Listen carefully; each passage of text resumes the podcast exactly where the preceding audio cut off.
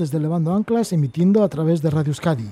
Tenemos dos horas para descubrir mundo a través de las increíbles historias que nos van a contar nuestros invitados.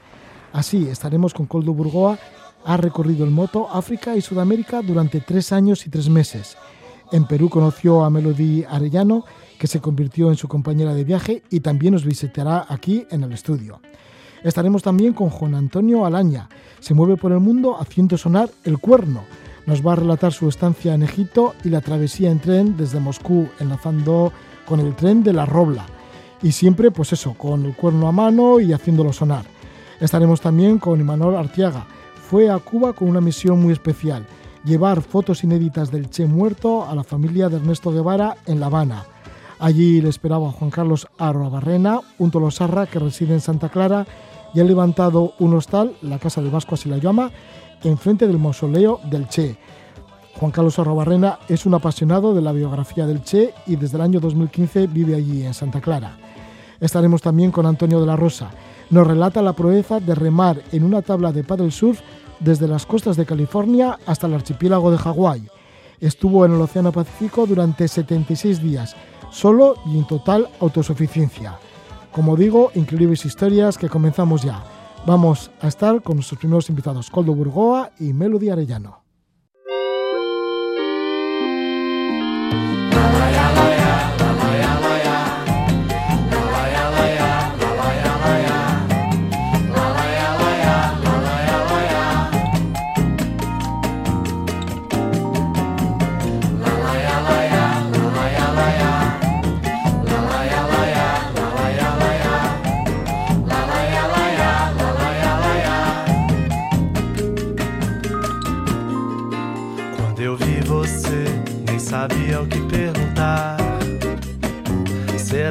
Tempo não vai abrir? Será que vai piorar?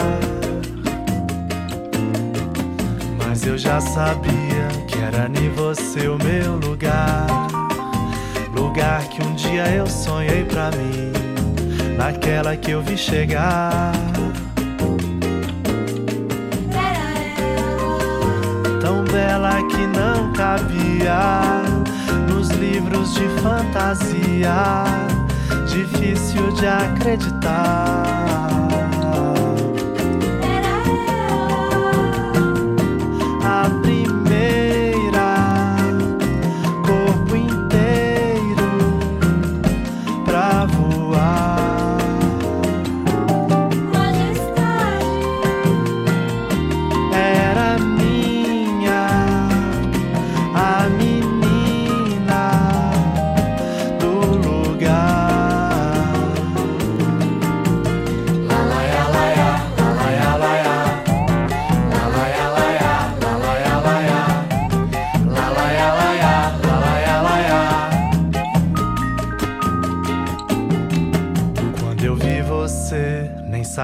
Que perguntar. ¿Será que el tiempo no va Es la canción Majestade, la hace Matthews Brand de Brasil. Uno de los países que ha visitado nuestros invitados, o uno de nuestros invitados, ha sido Brasil. Y es que estamos con Coldo Burgoa, que durante tres años y tres meses ha recorrido el continente africano y Sudamérica en moto.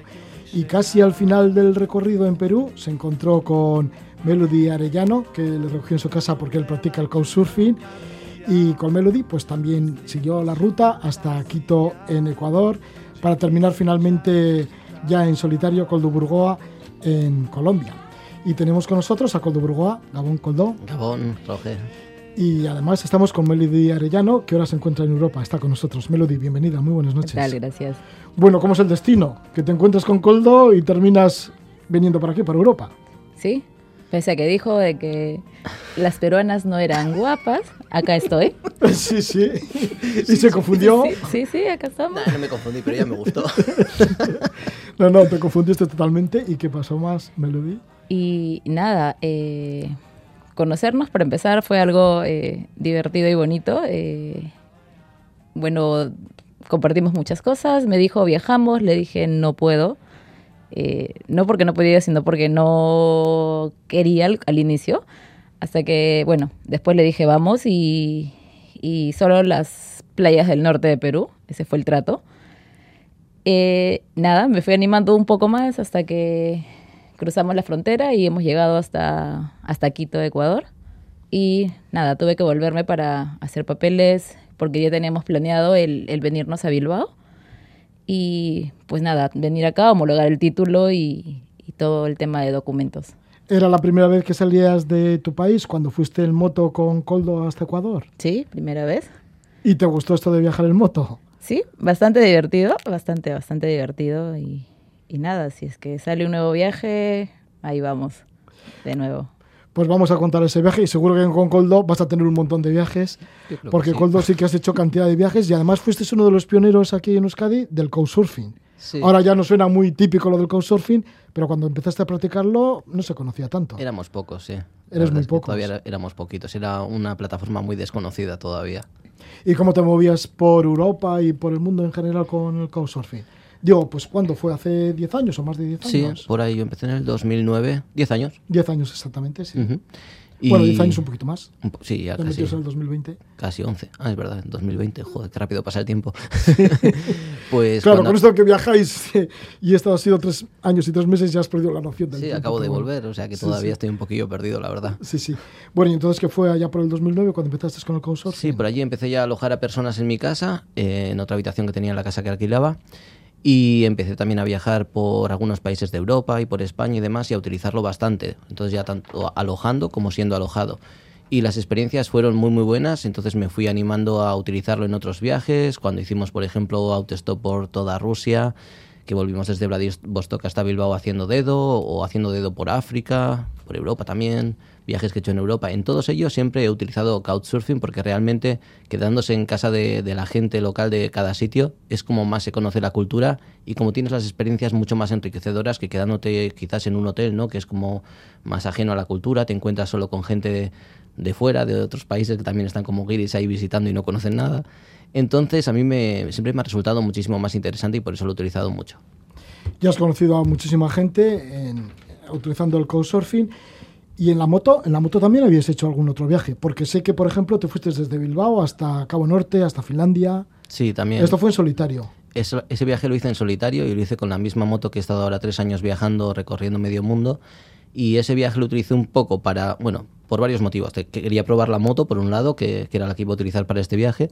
Por otro lado, los países nórdicos eran los últimos que me quedaban de Europa, así como grandes países por visitar.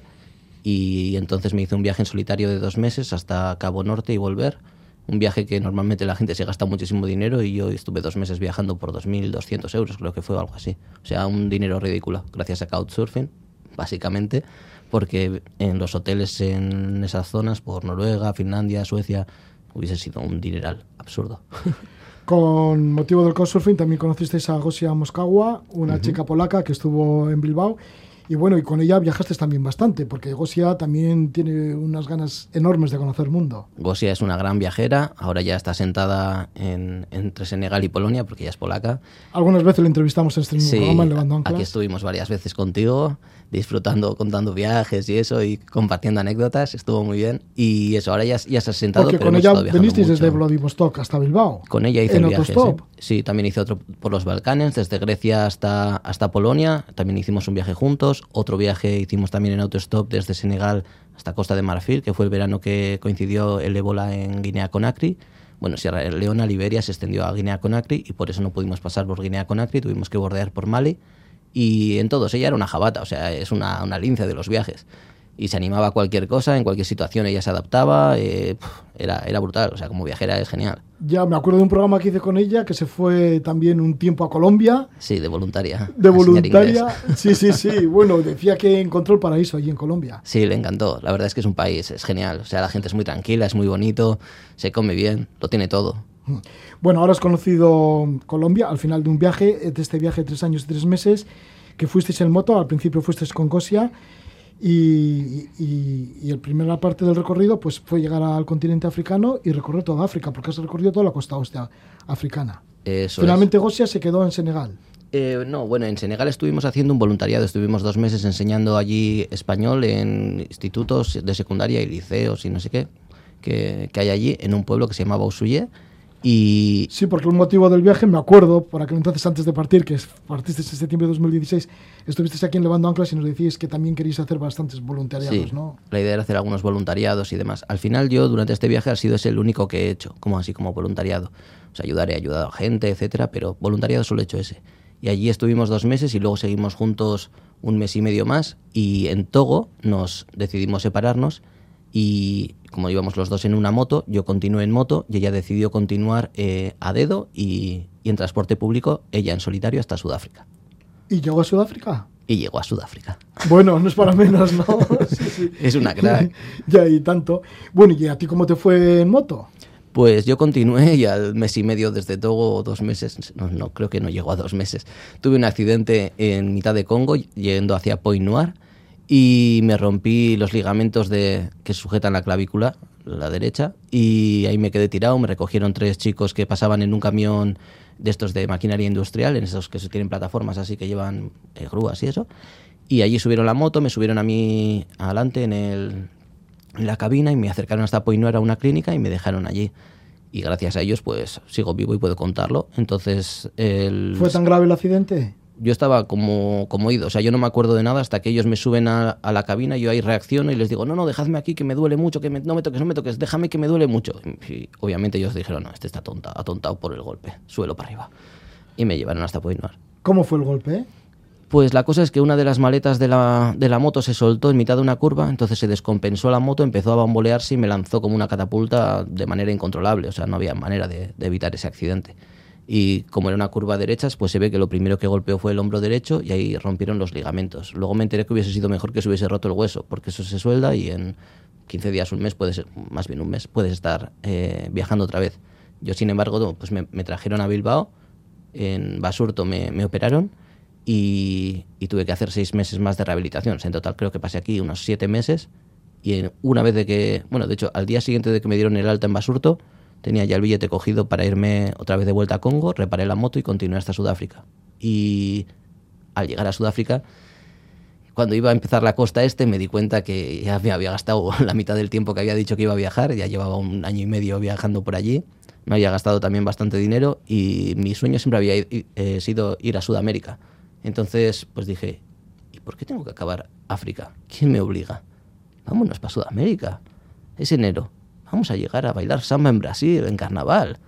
Y nada, pues busqué la manera de, meter la moto en un barco con una compañía de transportes de cosas y, yo me cogí un vuelo a finales de enero, llegué el día 2 de, de febrero a, allí a Brasil, me fui a Río de Janeiro para ver un poco el ambiente y demás y ver pues cómo era el tema del carnaval y eso, que estuvo muy chulo. Y luego pues ya me fui juntando con unas catalanas que estaban por allí que alquilaban un coche y dije que lo, pues, que lo pagamos entre los tres, nos íbamos juntos por la costa hacia abajo, luego seguí en transporte público, más abajo a, a dedo, y así llegué hasta Uruguay, que era donde iba a recoger la moto, que llegaba dos meses después de, de eso, de, desde Sudáfrica, con la mala suerte de que al final se largó un mes más y tuve que hacerme, pues como me iba a estar parado, porque lo de estar parado y yo pff, nos llevamos muy mal, pues nada, pues me fui a, a recorrer un poquito hasta Buenos Aires, Rosario en primero Rosario en Uruguay, Buenos Aires, luego Rosario en Argentina y pasados los 23 días que me habían dicho me volví a, Montevideo por la moto y ya empecé el viaje por Brasil, que tampoco estaba en mis planes, pero yo como tengo los planes muy flexibles,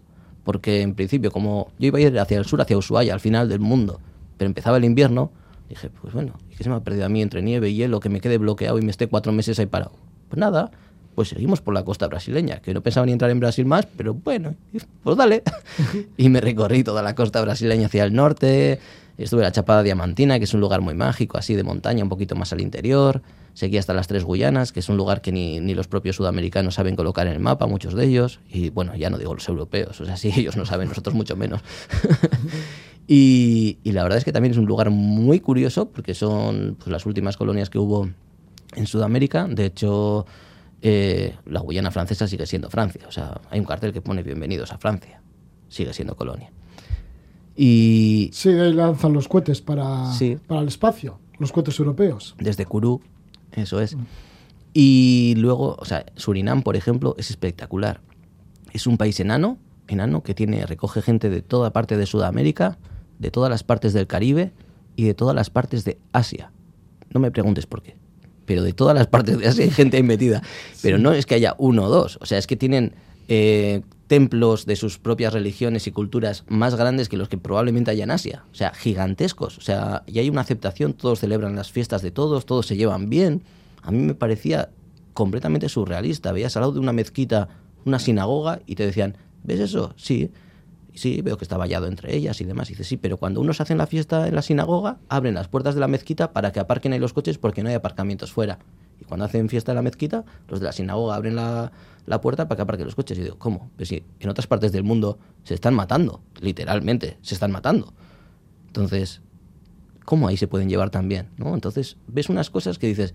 En Surinam. En todo y todo esto envuelto del trópico. Sí, claro. Entonces, son cosas surrealistas que solo puedes conocer si viajas, porque vosotros lo podéis estar escuchando ahora, pero hazme caso que no os hacéis una idea hasta que no llegáis y lo veis y dices, wow, ¿y esto por qué aquí y por qué así? Además, al llegar en moto, seguramente que te has metido por sitios que normalmente igual un autobús no puede llegar o lo que sea, sobre todo en lugares así como tan selváticos. Digo, porque muchas veces no habrá asfalto, ¿no? Lo que has vivido tanto en el continente americano como, por ejemplo, por las Guayanas o cuando te has introducido en el interior de, del Brasil, porque has recorrido también alguna ruta por la Amazonía entera, ¿no? Hasta llegar a Bolivia. Sí, desde la Guyana inglesa hasta Bolivia es todo amazónico. Hay algunas zonas que están asfaltadas, pero por ejemplo, la salida desde Georgetown, que es la capital de Guyana inglesa, hasta la zona de Boavista en Brasil, eso no está asfaltado. Hay 500 kilómetros, bueno, de hecho está considerada una de las carreteras más complicadas de, de Sudamérica. Son 500 kilómetros por mitad de la selva, no hay prácticamente ni poblados ni, ni nada, y no hay gasolineras, solo hay barro y prácticamente no hay tráfico. Entonces es complicadete y si llueve es muy complicado. Aunque no llueva, está húmedo, hay charcos, hay pozas bastante grandes que hay que saber si hay que cruzar por la derecha o por la izquierda porque no tienen el mismo desnivel y te puedes quedar atorado. Entonces, pues bueno, fue una aventurilla. Desde Boavista luego hasta Manaus si tienes asfalto, porque son dos ciudades principales de Brasil, pero desde Manaus ya tienes la BR-319, que es una carretera complicadísima, con lluvia prácticamente imposible, y yo llegaba a principios de la temporada de lluvia, porque yo pensaba entrar en Venezuela, pero me, me, avisaron de Manaus que empezaba la temporada de lluvia, así que si quería cruzar eso en moto, o me bajaba ya, o que me olvidase. Y dije, no, hombre, yo quiero hacerlo en moto, para estar en un barco metido 10 días, pff, no, en otro viaje. Entonces, pues eso, me Pero bajé. te esperaba una carretera, una pista de 500 kilómetros hasta 500, Bolivia. Otros 500 kilómetros eh, hasta Portobelo, que, bueno, un poco antes de Portobelo, hasta Humaitá por ahí, que, que lo mismo, son otros cuatro, 500 kilómetros sin gasolina y 700 de, de pista, de tierra. Y, y, bueno, tuve bastante suerte porque no me llovió mientras estaba haciendo esa pista y, y pude hacerla en dos días. Pero ha habido gente que se ha estado nueve y diez días para, para hacer esa misma distancia porque no, no puedes avanzar, te caes todo el rato. O sea, es un lodo así como arcilloso y te patinas para todos lados. Los mismos camiones de, de tres, cuatro ejes se patinan para todos los sitios. Cuatro por cuatro les cuesta. O sea, imagínate si vas en moto que tienes dos ruedas y no puedes mantener el equilibrio. Tienes que llevar mucho equipaje. Digo, en cuanto a abastecimiento de agua, también de gasolina, por si acaso. Ya has dicho, son 500 kilómetros por pista sin ninguna gasolinera, pero si yo que sé, en la pista te pasa cualquier cosa, no sé, igual te quedas sin gasolina o qué. Eh, en los pequeños poblados eh, que hay, que son muy pequeños, hay en uno que venden en garrafas si la necesitases. Bueno, a veces hay, a veces no, obviamente. O sea, puedes encontrarte que haya gasolina o puede que no.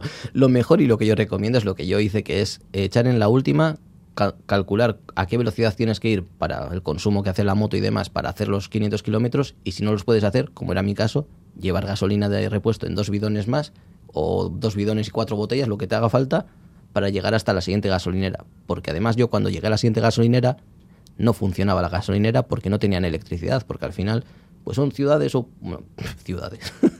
bueno, pues como pueblitos que están por ahí y eso, a veces no funciona la electricidad, otras veces no funciona el mecanismo de la bomba, otras puede no funcionar cualquier cosa. Entonces lo mejor es que vayas abastecido, por lo menos para llegar hasta esa que sabes que hay gasolina. Y si no funciona ese día, pues tendrás que quedarte hasta el siguiente o hasta que la arreglen. Ya, ¿Y cómo puedes calcular cuándo vas a llegar al destino? Porque si es una pista y puede ocurrir cualquier cosa en el camino. Eh, ¿Cuándo puedes llegar? No, no puedes calcularlo. O sea, son pistas que, de hecho, en Sudamérica mucha gente no, no, no calcula ni, ni, kilómetros, te hablan de horas. Mismo en Perú, no, no, tú le dices, son 200 kilómetros, pero dímelo en horas. Yo qué sé, en horas. Claro, aquí estamos acostumbrados a 100 kilómetros, una hora. ¿no? Entonces lo planteas en kilómetros y ya más o menos calculas el tiempo. Ellos no. Ellos hablan en horas porque, por ejemplo, en, en Colombia también es que es surrealista para nosotros, que te decían 200 kilómetros. Hago 200 kilómetros, voy a hacer 50 paradas, voy a ver esto y esto y esto. Y te decían, como que no te va a dar tiempo. Y no te daba. 200 kilómetros eran 15 horas de, de carretera. Claro, 200 kilómetros, 15 horas. Y dices, ¿a qué velocidad vas? A ninguna. Las hormigas te adelantan. Es que no puedes ir más rápido. Y encima hay, hay tráfico pesado, no puedes adelantar. Entonces es complicado medir allí el tema de las distancias y los tiempos. Melody, ¿eso ocurre también en, o te ha ocurrido a ti en Perú, en el norte de Perú, donde eres? Sí, lo, lo, que pasa es que cuando viajábamos juntos, también él me decía, teníamos que ir de Chiclayo a Piura. Y le digo, ¿y en cuánto tiempo lo hacemos? Y él me dice, son tantos kilómetros. Y yo le digo, no, pero dímelo en horas, porque si tú me dices kilómetros, yo que no suelo viajar en moto ni en coche, eh, salir de la ciudad, entonces nosotros no calculamos el, los kilómetros eh, como, como él o como muchas personas, sino en tiempo. De Chiclayo a Perú, ah, perdón, de ah, Chiclayo a Piura hay en autobús, eh, te demoras tres horas y media. Entonces en moto yo asumía que era menos tiempo.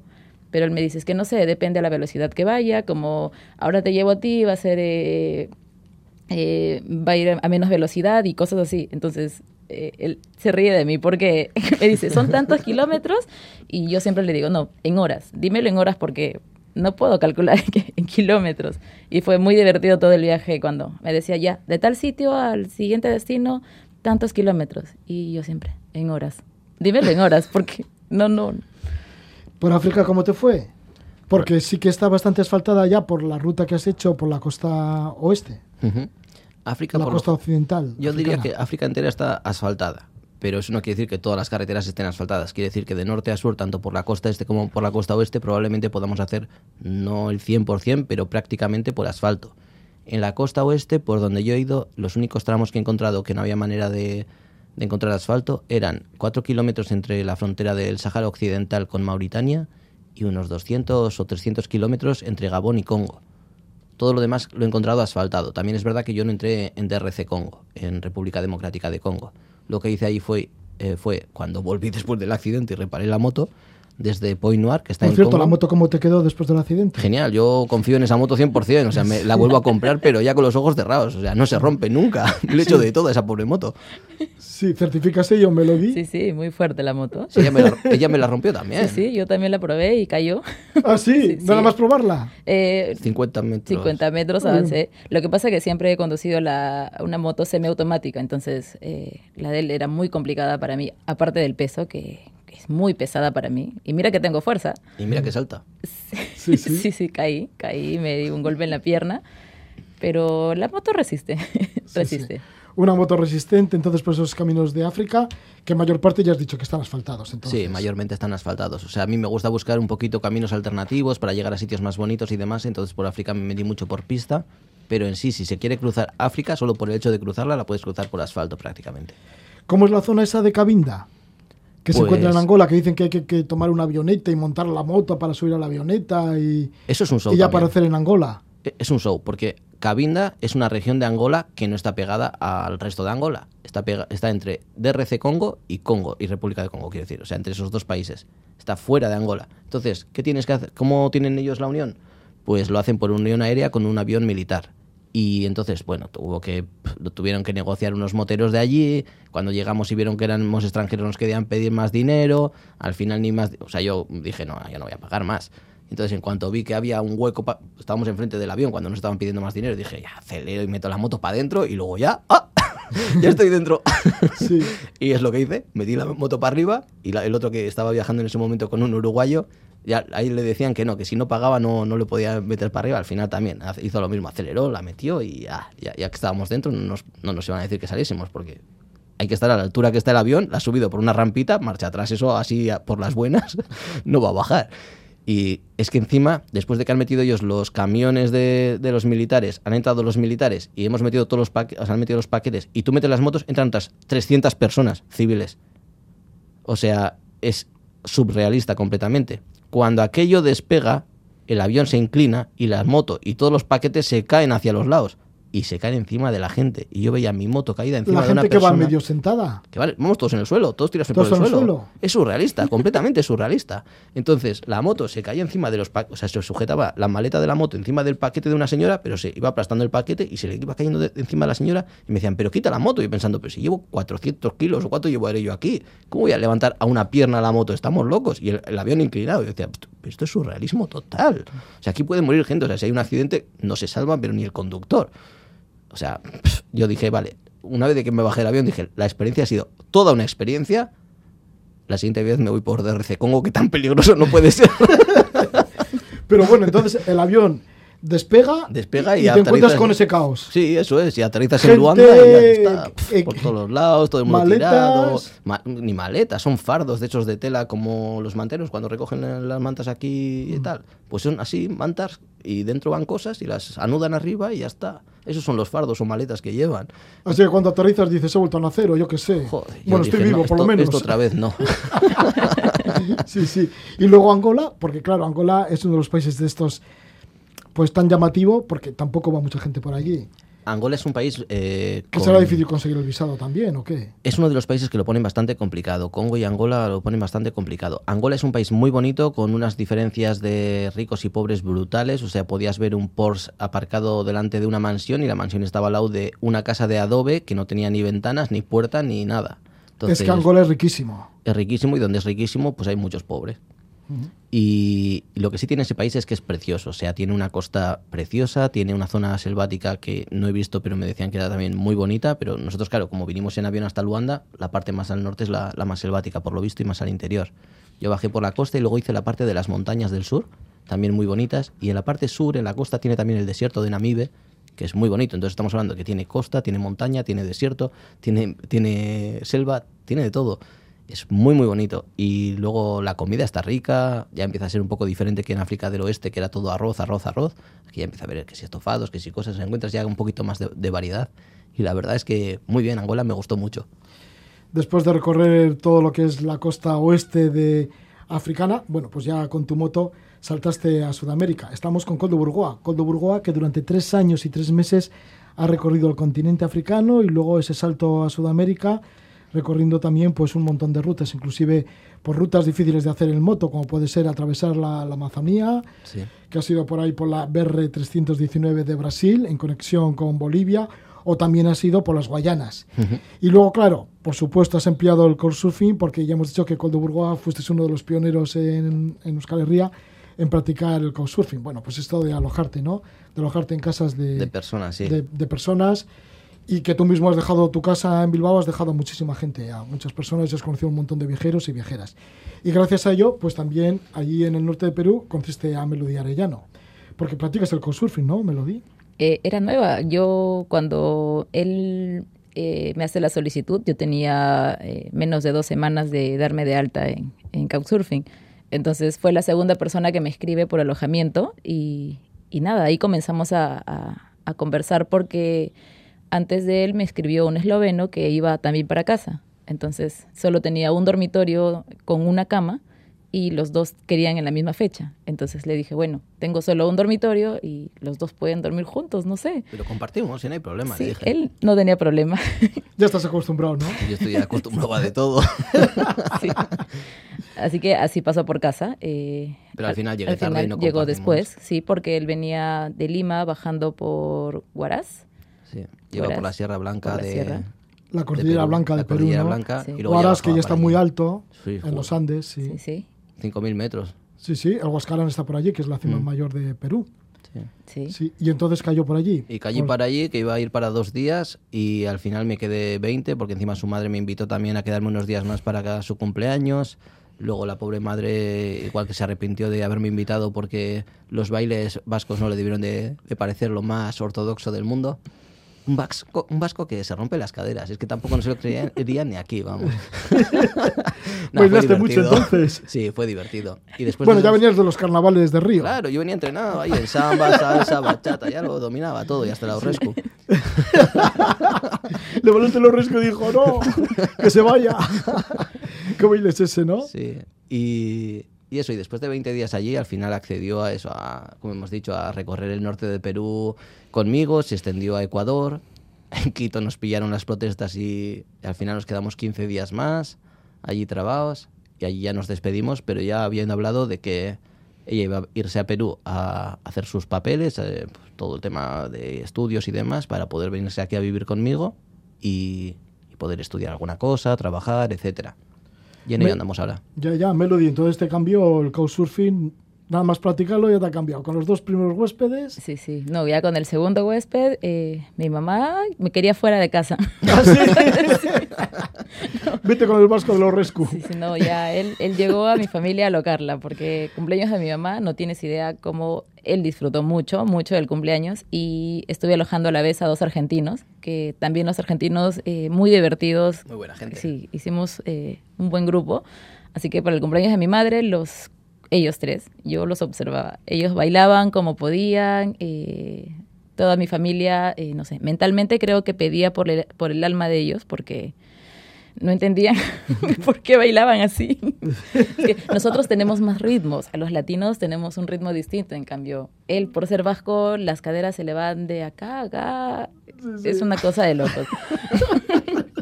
Y vergüenza no tenemos ninguna, así que... Sí, sí, así que bien, la hemos pasado bien en el, en el norte de Perú. Sí, y luego ya desde Chiclayo, pues eso, hasta Quito. ¿Cómo te resultó el viaje en moto?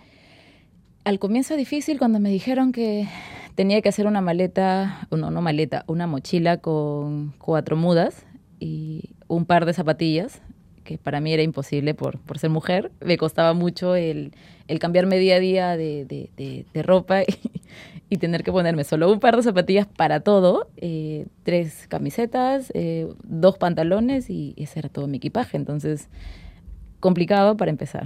Por- ya, por- pero aprendiste por el camino. Sí. Al final sí te adecuaste. Sí, porque te das cuenta que en el viaje no necesitas mucho, no necesitas combinar zapatillas con pantalón o no necesitas. Entonces eh, fue una experiencia divertida, al comienzo difícil como digo, pero divertida.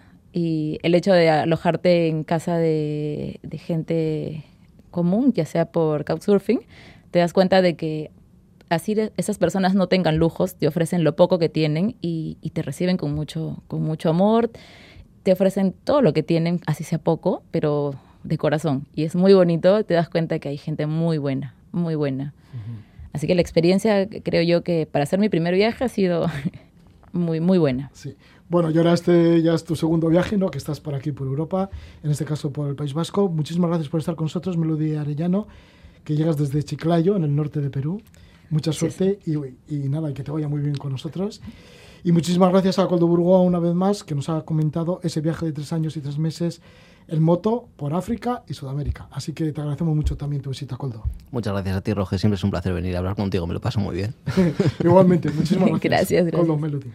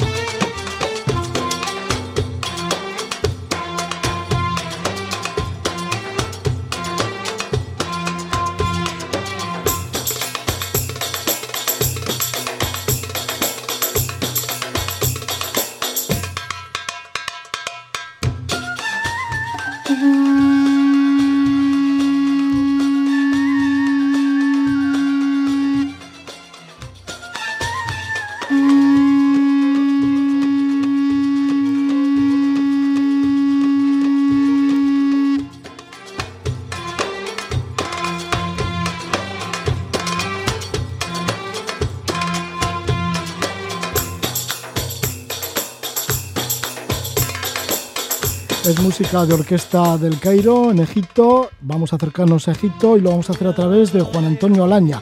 Hasta sonando el cuerno de Alaña. Hemos fundido la música del Cairo con el cuerno de Alaña. Juan Antonio Alaña que continúa viajando con sus cuernos, conchas y caracolas. Que adorna de forma artesanal con grabados el mismo.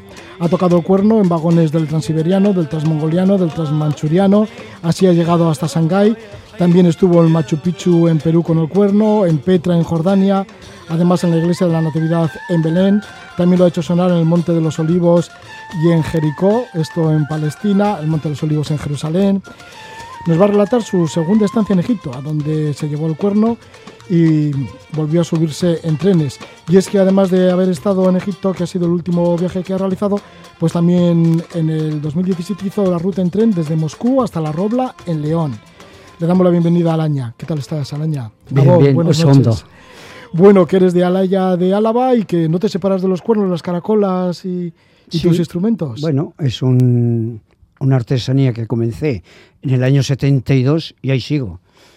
Continúas, ¿no? ¿Y cómo fue, cómo fue el inicio de todo ello? ¿Cómo encontraste el cuerno y cómo...? Pues yo estando en la mili, como no tenía mucho dinero, pues leía mucho y leí el libro de Amaya o los vascos en el siglo VIII de Navarro de Villolada y ahí aparece muchos relatos sobre el toque del cuerno y ahí fue donde me entró el gusano. ¿Quién te enseñó a tocar el cuerno? Aprendí allí a tocar la corneta y es el mismo sistema. Ya, pero ¿también has conocido algún pastor o así que te ha ayudado a...? No, no, no, en aquella zona, bueno, allí hay un pueblecito pequeño. Digo, posteriormente. ¿eh? Sí, sí, sí, pero bueno, ya anteriormente los pastores de Sierra Salvada, en concreto la familia Albizoa de Madaria, tocaban el cuerno, eran pastores, arriba en Sierra Salvada, y los que estaban abajo en Madaria, según los toques, ya tenían un código y sabían lo que necesitaban. ¿Y qué hacía esta familia de abajo? Aparejaban la burra, le ponían las cestas, le, echaban la comida o las cosas que necesitaban y la burra, ella sola subía hasta Cobata. ¿Siempre te has acompañado del cuerno? Siempre ando con un cuerno yo. En el coche siempre llevo un cuerno. En el coche, pero luego cuando viajas, que te gusta muchísimo viajar, sí, también, te llevas el cuerno. Sí, sí, sí, sí. ¿Y también caracolas, conchas? Sí, pero en los viajes no llevo caracolas cómo responde la gente, porque te gusta mucho también ir en tren y en los vagones sueles tocar el cuerno. Sí, Entonces, ¿cómo responden los demás pasajeros? Pues muy, muy ilusionados por oír el sonido. Claro, el, sonido del cuerno es muy ancestral, porque allá aparecen ya los celtas hace ya 3.000 años y 4.000 que tocaban el cuerno, incluso en relajamiento al toque de cuerno. ¿Y cómo ha sido, pues, por ejemplo, tocar el cuerno con pasajeros en el transiberiano, en el transmongoliano, el transmanchuriano? ¿Cómo reacciona la gente? Mm, pues Depende un poco todo del país y de... No, no, no, en todos los sitios muy positivamente, ¿no? Cuando he hecho las tres rutas en tren por la Siberia, como va, son muchas horas, porque por ejemplo el transiberiano de una atacada son ocho días, ¿no? Son 9.289 kilómetros aproximadamente, ¿no? Entonces allí se forman corrillos, es como si estuvieras en la mili, se comparte todo. Esto, pues bueno, yendo hacia Siberia, pero también has hecho al revés, ¿no? Ya lo hemos nombrado, la ruta en tren desde Moscú a la Robla de León. Que además cambiaste un montón de trenes, claro. Sí, porque claro, mm, cogí el tren en Moscú hasta Minsk, la capital de Bielorrusia. Allí estuve dos días, luego de allí pasé a, a, Polonia, a la capital Varsovia. Allí estuve tres o cuatro días, ¿no? Porque como no llevo reservo los hoteles, pues donde llego busco el hotel y, cuando ya he visto la ciudad, lo más interesante, partía para otro lado. Por ejemplo, en Berlín estuve una semana, porque a mí Berlín me encantó. Luego de allí pasé a Bruselas. ¿Y siempre te funciona esto de ir sin hotel y luego lo encuentras? Bueno, depende muchas veces, ¿no? Igual no encuentras barato y tienes que pagar 200 euros. Pero bueno, eh, vas a esos países en octubre, ya estaba nevando y abajo cero, no puedes dormir en la calle. ¿Por qué te gustó tanto Berlín? Pues es una ciudad que me encantó y, conozco varias ciudades de Europa, ¿no? Pero Berlín con la historia, el ver dónde estuvo el muro, donde estu están enterrados la parte del este, donde estuvieron la Unión Soviética, y todo eso impacta mucho. Alaña, ¿y también tocaste allí en Berlín, en diferentes puntos el, el, cuerno? Enfrente de la puerta de Brandenburgo, ¿no? Hacía un frío que pelaba, pero yo como era más chulo que el punteras, me quité el jersey y el mangar de camisa tocando cuando estaba toda la gente muy amarrada, pero claro, en la foto que tengo en el caserío, porque tengo muchas fotos ¿no? de mis viajes, eso impacta mucho. Mira qué, qué bravo, ¿eh? Vasco del Norte. ¿Qué te decía la gente? No, les gusta mucho, ¿eh? Y cuando paso los controles de Digo que igual te darían corro o así. Sí, sí, y mucha gente me piden el cuerno para sacarse fotografías. Ya, porque es que además los cuernos son muy vistosos. Además de ser grandes y bien bonitos, bien hermosos, pues además hay inscripciones. Mm. Claro. Siempre haces tus grabados, tus dibujos. Sí, sí, sí. Es que yo grabo de todo. De, de todo grabo. Me da igual una cosa que otra en castellano, en euskera. Tendré igual unos 15 Padres Nuestros en un montón de idiomas. En maya, tengo en Ucrania, tengo en, en- en griego, en hebreo. Luego de la península, pues tengo en portugués, galego, bable, euskera, catalán también tengo, en coto, tengo un montón, de Bretaña también tengo, tengo un, un montón de ellos. ¿En dónde encuentras estos cuernos? ¿De dónde los sacas? Bueno, antes los cogía yo en, en Portugal, en Braga, cerraron aquel matadero, luego iba un poquitín más adelante, unos 20 kilómetros, a Barcelos, pero ahora como hay una norma de la Comunidad Europea que prohíbe sacar de los mataderos, pues ya es mucho más difícil. Pero se consiguen, ¿eh? Sí, ¿por dónde? El contrabando. ¿Contrabando? Sí, sí. La gente de los mataderos por la puerta de atrás lo saca. Ya, bueno, te sabes la jugada entonces. Sí. Volviendo a la ruta que hiciste de Moscú a Berlín, ¿de Berlín para dónde tiraste? Para Bruselas, luego en Bruselas estuve unos días, fui a Brujas, que me encantó la ciudad. ¿Y por qué querías llegar hasta La Robla, en León? Pues un periodista que me leí a hablar con él en otra emisora, me dijo, por el próximo viaje, Moscú-La Robla. Dije, se hará, y, y lo hice. Y lo hiciste. ¿Y cómo llegaste a La Robla? Pues llevé, eh, hice Bilbao, que salió al mediodía, a las 10 de la noche llegó a León, hice noche en León y al día siguiente a La Robla. Porque aunque se llama el tren de La Robla, no que llega es, a La que es Robla. famosísimo y clásico. Sí, sí, pero era antiguamente, porque era para transportar mineral. Pero bueno, ahora ya no, no hay eso, pero ahora va desde Sí, Bilbao el a León. que venía de León, Sí, sí. pues a, a los Altos Hornos. Entonces iba a la Robla, ahora no, ahora tiene, va a León y de León para ir a la Robla tienes que coger los trenes que van a Gijón, que está a 20 kilómetros o 25 de León a la Robla.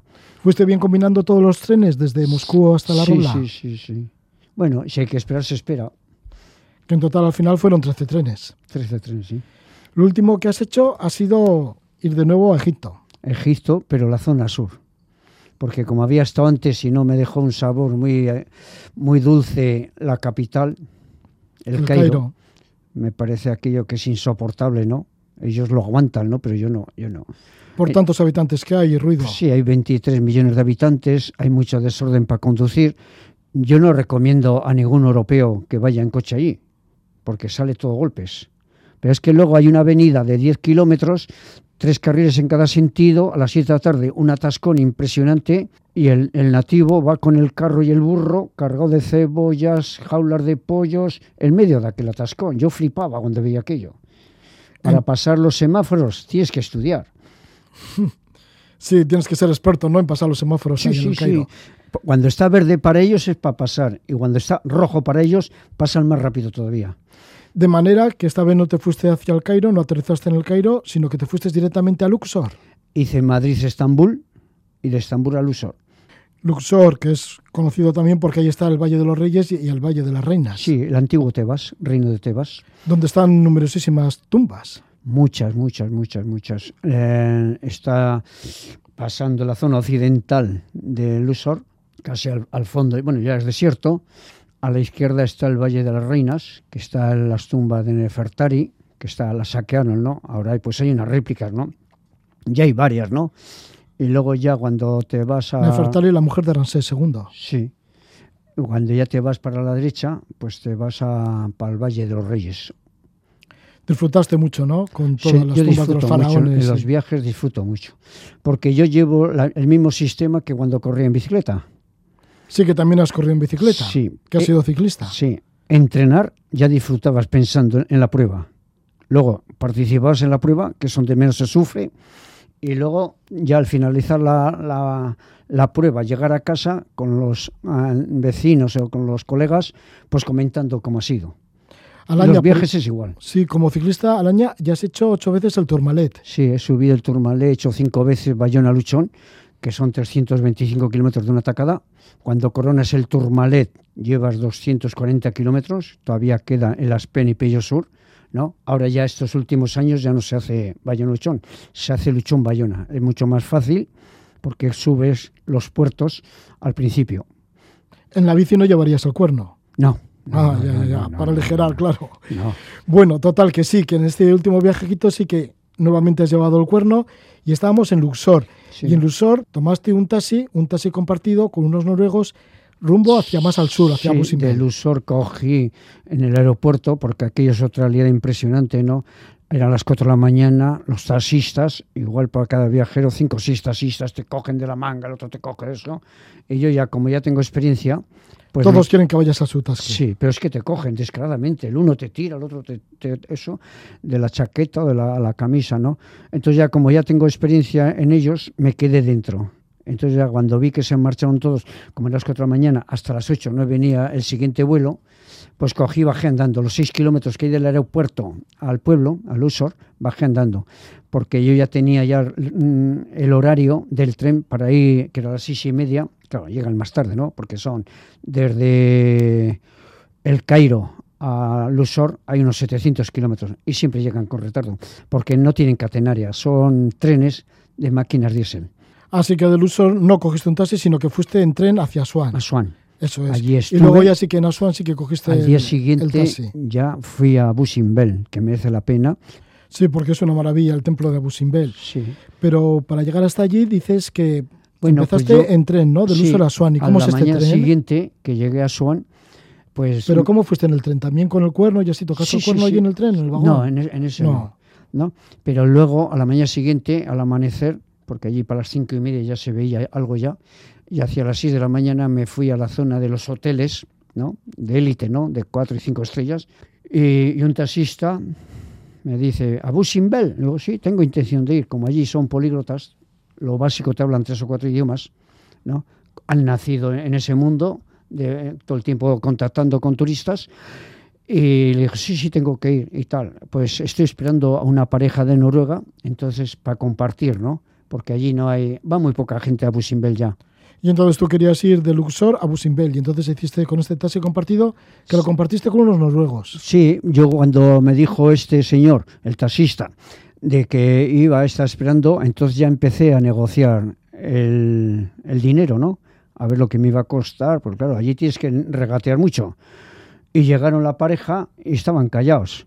Bueno, yo allí regateando... La pareja de noruegos. Sí, allí regateando y tal y tal y tal. Bueno, ya llegué con, con este un acuerdo y digo, ahora a ver qué te dicen estos, porque estos igual no nos entienden.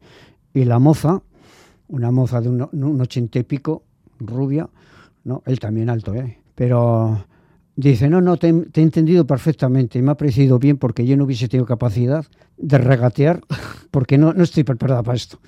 Bueno, entonces ya ajusté yo ya con ellos, ella quería pagar, le dije que no, que ya me encargaba yo, porque si pagamos en Asuán en la ida y la vuelta, cuando llegamos a Busimbel igual se nos larga y nos deja tirados, porque ya sé yo lo que es esta gente, ¿no? Bueno, la cosa que de allí pasamos a la, ya la presa de Asuán en un surtidor, echó agua al radiador, agua, un 405 de hace cuarenta y pico años, familiar. Y bueno, y ya pues llegamos allí, pasamos unos 10 controles, al taxista le pedían algunas veces, a mí solamente una vez, y el taxista nos dijo, si nos para la poli y pregunta, pregunta a ver dónde vais, vais a Sudán, no digáis que vais a Busimbel. Pues bueno, no nos preguntaron, ¿no? Ya llegamos a, allí a Busimbel, me impactó mucho aquello, porque a Busimbel es una, una población, no llega a ciudad, una población de unos 3.000 habitantes, no tienen más. Ya estuvimos viendo los, los templos, maravilloso. Y luego ya, pues al día siguiente, cogí el tren desde Asuán hasta cerca del Cairo maravilloso, son 800 kilómetros, 900, 800, 900, por toda la orilla del Nilo. Como el Nilo, ambos los del Nilo, dos kilómetros, es fértil, hay muchas huertas y como riegan bastante también porque hay agua de sobra en el Nilo, pues fui hasta cerca del Cairo. Allí ya hice noche y quería ir a la abadía de San Antonio Abad. Y, pero ¿qué pasó? Que al, al día saqué el billete en la estación de autobuses, porque allí no hay tren, la policía de, para los turistas que van de blanco. Es una policía fenomenal, que atienden de cine. Entonces me pidieron el pasaporte y me dijo el policía, no vaya, porque hay mm, rumores que hay terroristas en la zona y están peinando la policía y el ejército la zona. Entonces, ¿para qué iba a ir? Entonces ya cogí el tren litera y, me volví otra vez al uso. Y allí estuve todo el tiempo. O sea, que te volviste a, tu ciudad más tranquilita, que es, que es, Lusor, tu ciudad preferida ahí en, sí, para mí en, Egipto. Bueno, pues todo esto nos está contando Alaña, Juan Antonio Alaña, que viaja con el cuerno, tiene aquí mismo el cuerno porque es inseparable para él, tiene una gran colección de cuernos y además los adorna de forma artesanal, con un montón de grabados, dibujos, con muchas frases. Aquí tienes uno que aparece en Nefertiti. Nefertiti, sí, la mujer de Aquetanón. Es un cuerno precioso. Este busto, él le dibujó el busto. Este busto está en el Museo del Estado en Berlín, que está muy cerca de la catedral, y es una pocholada. Sí. Bueno, pues nos despedimos con el cuerno, con este cuerno, con el dibujo de Nefertiti, con este grabado de Nefertiti. Pues así nos despedimos de Juan Antonio Alaña, de Alaña, y muy agradecidos por estar con él.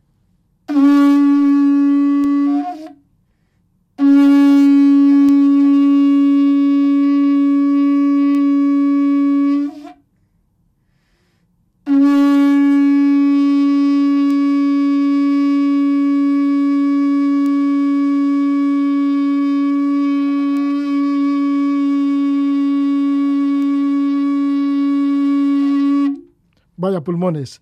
Muchísimas gracias. Es que ricasco, Alaña. Es que ricasco a vosotros y también a los oyentes. Un saludo a todos. Hasta siempre, hasta un nuevo viaje. Es que ricasco. Hemos recibido a Juan Antonio Alaña, siempre con su cuerno inseparable, hablándonos de sus viajes fantásticos en Egipto y ese viaje que ha hecho tan original en tren desde Moscú, enlazando con el tren de la Robla. Ahora llegan las noticias de las 11 de la noche, continuaremos en Levando Anclas después, estaremos con Imanol Arteaga y con Juan Carlos Arrobarrena, que nos van a hablar de una estancia en Cuba de lo más especial, pues fueron con unas fotos inéditas del Che muerto y se las entregaron a la familia de Ernesto Guevara y a otras instituciones, tanto en La Habana como en Santa Clara.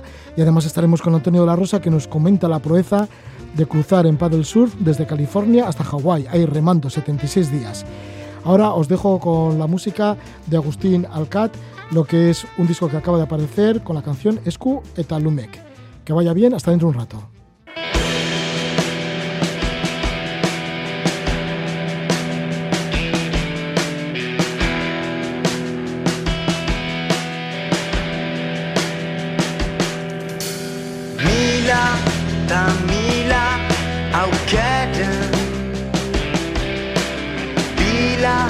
tá vindo.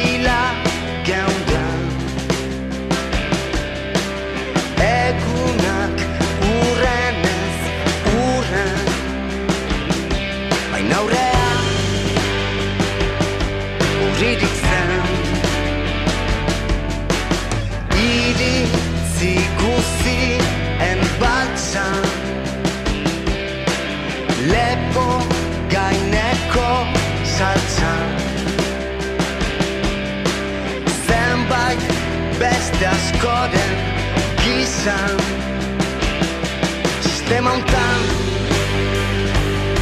Airoz dantzan. Gure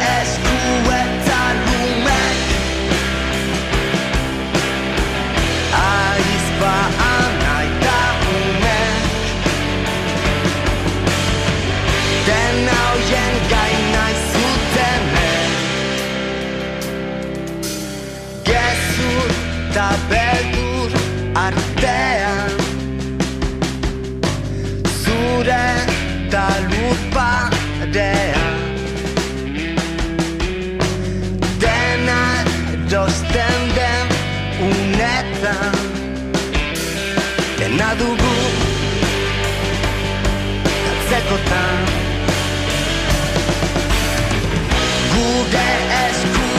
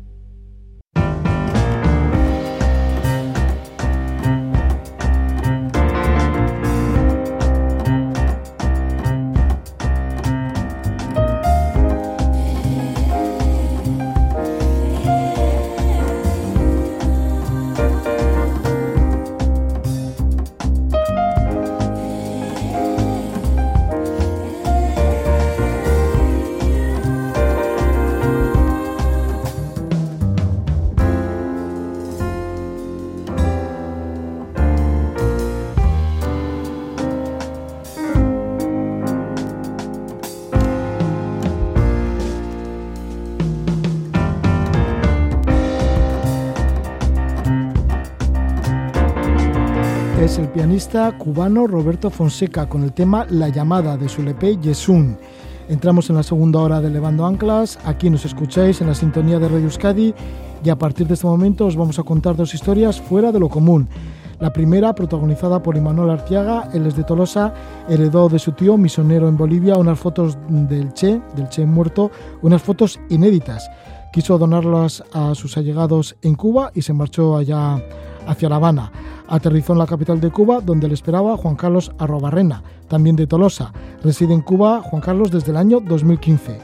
Ambos vivieron días emocionantes entre La Habana y la ciudad de Santa Clara, donde está el mausoleo del Che, con la entrega de estas fotografías.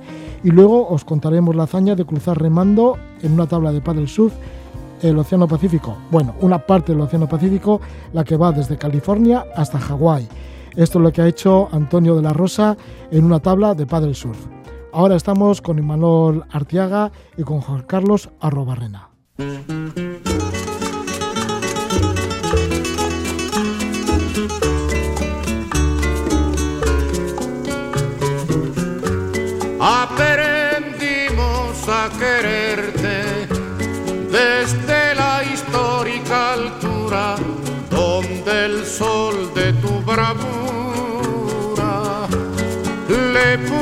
Cerco a la muerte. Aquí se queda la clara, la entrañable transparencia de tu querida presencia, comandante Che Guevara.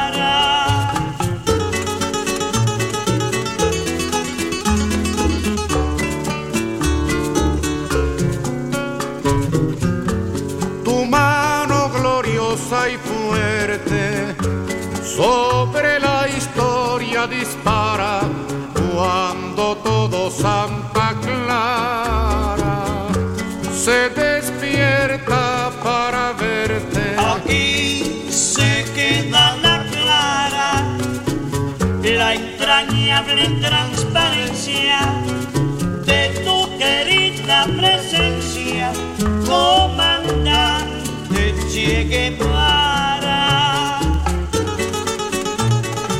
Esta es la famosa Guajira Hasta Siempre, dedicada al comandante Che Guevara.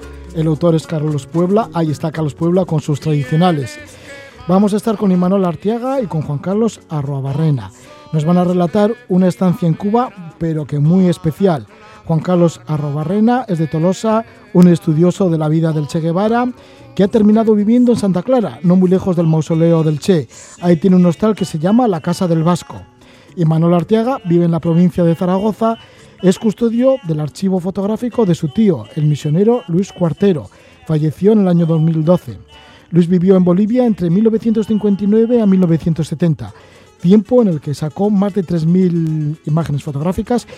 Él poseía un laboratorio fotográfico y tenía mucha relación con fotógrafos de prensa bolivianas. En el año 2014, su sobrino, Imanol Arteaga, revisó el archivo fotográfico de su tío y encontró seis instantáneas inéditas del cadáver del Che en Bolivia. En abril y mayo de 2019, Imanol Arteaga viajó por primera vez a Cuba para entregar algunas de estas fotos al archivo familiar del Che y también a instituciones cubanas. En el aeropuerto, en La Habana, le esperaba a Juan Carlos Arrobarrena y ahora ambos nos van a comentar este viaje que decimos tan especial. Así que desde la provincia de Zaragoza le tenemos a Imanol Arteaga. Imanol, buenas noches. Gabón, buenas noches, ¿qué tal? Muy bien, muy bien. Bueno, que vives en Ricla, cerca de Calatayud, pero eres originario de Tolosa. Y en Santa Clara, en Cuba, tenemos conexión con Juan Carlos Arrobarrena. Ahí está, en la Casa del Vasco, en este hostal. Bienvenido, Gabón. Ay, Gabón, Verdín. Eh, sí, aquí estamos en la Casa del Vasco. Eh, Gabón Roger y Gabón y Manol, aquí. Eh, Bueno, pues que ambos tenéis vuestras raíces, aunque estéis en distintos sitios, vuestras raíces en Tolosa. Y Manol, cuéntanos un poquito la historia que te llevó por fin a Cuba, porque claro, encontraste estas fotos inéditas del Che muerto de tu tío, que las poseía tu tío, y habías vivido, te habías imbuido mucho en la historia de Cuba, de la Revolución cubana, de Ernesto Guevara. ¿Cómo es tu presencia en Cuba, por fin? Yo creo que la culpa de mi presencia en Cuba se debe principalmente a dos personas. Una está al otro lado del teléfono, Juan Carlos, saludos, Y la otra es a, a la hija del Che, a Leida Guevara March, que poco tiempo después de iniciar la investigación, la cual me estaba ayudando Juan Carlos Arroarrena, que por aquel entonces vivía aquí y es quinto mío y alumno de, había sido alumno de mi madre, eh, vino a Leida a España, eh, vino a Aragón para inaugurar la cátedra José Martí. Allí le hicimos entrega de, de un CD con alguna cosa que habíamos encontrado, pero en la conversación que tuvimos llega, eh, yo hice un compromiso de que el día que supiéramos todo el material que había en ese archivo que pudiera tener relación con el paso de su padre por Bolivia, no solo las fotos que has comentado y dos de Caña que había también, sino otras muchas de personajes que hubieran tenido relación con, pues, con su captura o, personajes relevantes de la época aquella en Bolivia, pues que le haríamos una entrega incluso de prensa que había encontrado, originales de prensa, bueno, pues hacer una copia digitalizada y hacerles entrega. Pasó un tiempo, Gaito se fue a vivir allí, montó toda esta historia que es alucinante y bueno, llegó el momento en el que había que ir. Y los dos hicimos un preparativo de un viaje que, como bien has dicho, y gracias a Juan Carlos Arrobarrena, fue especial, muy especial. Juan Carlos, para ti todo es muy especial, todo lo referente a la vida, a la biografía de Ernesto Guevara. Por eso ahora vives en Cuba, además. Desde el año 2015 estás asentado allí, ¿no? En Santa Clara. Eso es, sí. Eh, al final los pasos del Che me han llevado donde está él, eh, eh, enterrado, pero manteniendo viva la historia de él, de la guerrilla de, del Che en Bolivia, de Tania, de la historia de la Revolución Cubana, en fin, sí, los pasos al final del Che me han traído aquí a Santa Clara. Sí, porque ya en el, sí, perdona, porque Juan Carlos, ya en el 2001 fuiste a Bolivia para conocer la higuera en donde Ernesto Guevara fue ejecutado y después estuviste también en Argentina visitando los lugares de su infancia y demás, y finalmente has terminado en Cuba enfrente del mausoleo del Che Guevara. Sí, así es, sí, ahora mismo lo estoy viendo desde la, desde la terraza de casa. Y siempre ha sido eh, los pasos del Che, he seguido los pasos del Che por, por, la mitad del mundo, por, todo el mundo. Eh, eh, desde Altagracia, donde nació, bueno, donde pasó la infancia, Rosario, donde nació, eh, Bolivia, donde lo ejecutaron, y al final, donde está aquí enterrado. Eh, sí, siempre ha sido lo, seguir los pasos del Che y buscar la verdad para luego contarla, como lo estoy contando ahora. Eh, todo el que viene aquí que tenga dudas sobre la vida del Che, de Tania, de la guerrilla boliviana o incluso los últimos días de la revolución, yo estoy aquí para pa hablarles de lo que pasó de verdad, no para hablar sobre, sobre mentiras o hipótesis. Eh, yo siempre he buscado la verdad. Esa ha sido la, la meta mía, buscar la verdad, la verdad sobre Che en, esta, en este viaje que ha hecho Imanol, la misión era entregar estas fotografías o dar a conocer estas fotografías a bueno, la propia familia del Che. Bueno, a ver, realmente no solo a la propia familia. El viaje tenía eh, varios sentidos. Por un lado, eh, cumplir esa promesa que, que, se iba a hacer en el Centro de Estudios Che Guevara en La Habana, que está en el barrio del Vedado, concretamente en la casa donde vivió el Che Guevara sus años con su segunda esposa y donde tuvo a sus hijos, con Aleida, con Aleida Marx. Eh, ese era uno de los lugares donde queríamos hacer entrega. Otro, por supuesto, este gracias al contacto que tenía Juan Carlos con el mausoleo del Che allí en Santa Clara y por la amistad que le unía a Juan Carlos con, con el hijo de Alberto Granados, que fue el que hizo el viaje en motocicleta con el Che y que dirige la Casa de África en La Habana, es todo un, todo un personaje y donde se reúnen muchos excombatientes que acompañaron al Che en su etapa africana, bueno, pues eso, pensamos que esos eran los tres sitios fundamentales donde teníamos que dejarlos y eso era un propósito del viaje. Otro era, pues eh, yo estoy escribiendo un pequeño libro de, donde guardo todas las investigaciones que hemos hecho sobre la vida de mi tío y claro, una parte muy importante es la del Che, y quería conocer in situ pues esos lugares donde ocurrieron eh, pues parte de la vida del Che y, conocer el lenguaje, la comida, la propia idiosincrasia de, del pueblo cubano y, era la oportunidad ideal y yo creo que el guía ideal y el sitio ideal. Sí, el, día, el guía ideal es Juan Carlos Arrobarrena, que para eso, para eso vive en Cuba, está sentado desde el 2015, como hemos dicho, y además, bueno, pues todo el bagaje que tiene sobre la historia de Ernesto Guevara. Así que, Juan Carlos, le llevaste a Imanol a la Casa de África, situada mmm, creo que está en La Habana Vieja, ¿no? Y allí el director, lo habéis nombrado, es Alberto Granados, hijo, hijo de Alberto Granados, el compañero de Ernesto Guevara en su aventura preliminar, podríamos decir, esa aventura que le llevó por Argentina hasta Venezuela en moto, iba junto con Alberto Granados, su compañero de aventuras, que luego escribió el famoso libro de diario de motocicleta. Sí, y entonces, ¿con qué os encontrasteis allí en la Casa de África y cómo, y cómo se acogió Alberto Granados?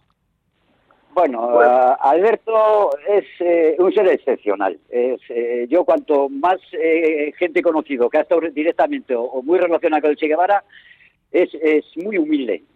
Ya puede ser Alberto Granado, ya puede ser doña Rosario González, que fue la niñera del Che, o incluso Pombo, Harry Villegas, que fue uno de los supervivientes del Che. Eh, de, Bolivia. Es cuanto más gente más cercana ha estado directamente con el Che, gente más humilde. Y Alberto es una persona excepcional, muy, muy, muy humilde, con todo el cargo político que tiene, con el cargo de que tiene de Casa de África. Es una persona muy cercana, muy, muy humilde. Y le conocí, eh, fui una vez de visita allá a Casa África y, me presenté como era y, y bueno, desde el principio hemos tenido una relación buenísima, eh, Alberto y yo. Es, es un ser excepcional muy buena persona. Y claro, eh, a Imanol le tenía que llevar, le tenía que llevar y, estuvimos con él dos días, vamos, maravillosos, porque es en realidad, mi hermana también Rosa también le tuvo la oportunidad de conocerle y toda la gente que, que ha intentado eh, conocer a Alberto, pues eso, se han quedado todos maravillosos por la cercanía y por la humildad que tiene esta, este hombre. Es Alberto, una bellísima persona. Sí, Alberto Granado, hijo, porque el Alberto Granado padre ya murió. Eso es, murió en el año 2011 aquí en Cuba. ya eh, que tuve la oportunidad de entrevistarle. Ay, qué bueno. Sí, hace ya tiempo, sí. El padre también era una persona muy cercana, muy muy excepcional. Eh, cuando eh, hicieron el diario de motocicleta, Alberto Granado se quedó padre, se quedó en, Venezuela. El Che volvió a Buenos Aires, acabó la carrera de medicina y, Alberto abrió una clínica contra, de alergias. Cuando acabó la revolución, el Che le llamó a Alberto y le dijo, oye, deja todo aquello y ven aquí. Y Alberto no se lo pensó, Alberto padre. Y Alberto el hijo nació en Venezuela, pero se crió aquí en Cuba. Vino aquí con cuatro años. O sea que es gente muy, muy, muy, muy, muy cercana, muy humilde, muy, muy buena gente. Bueno, pues esto fue una de las visitas, ¿no? Con Alberto Granado, hijo, en la Casa de África.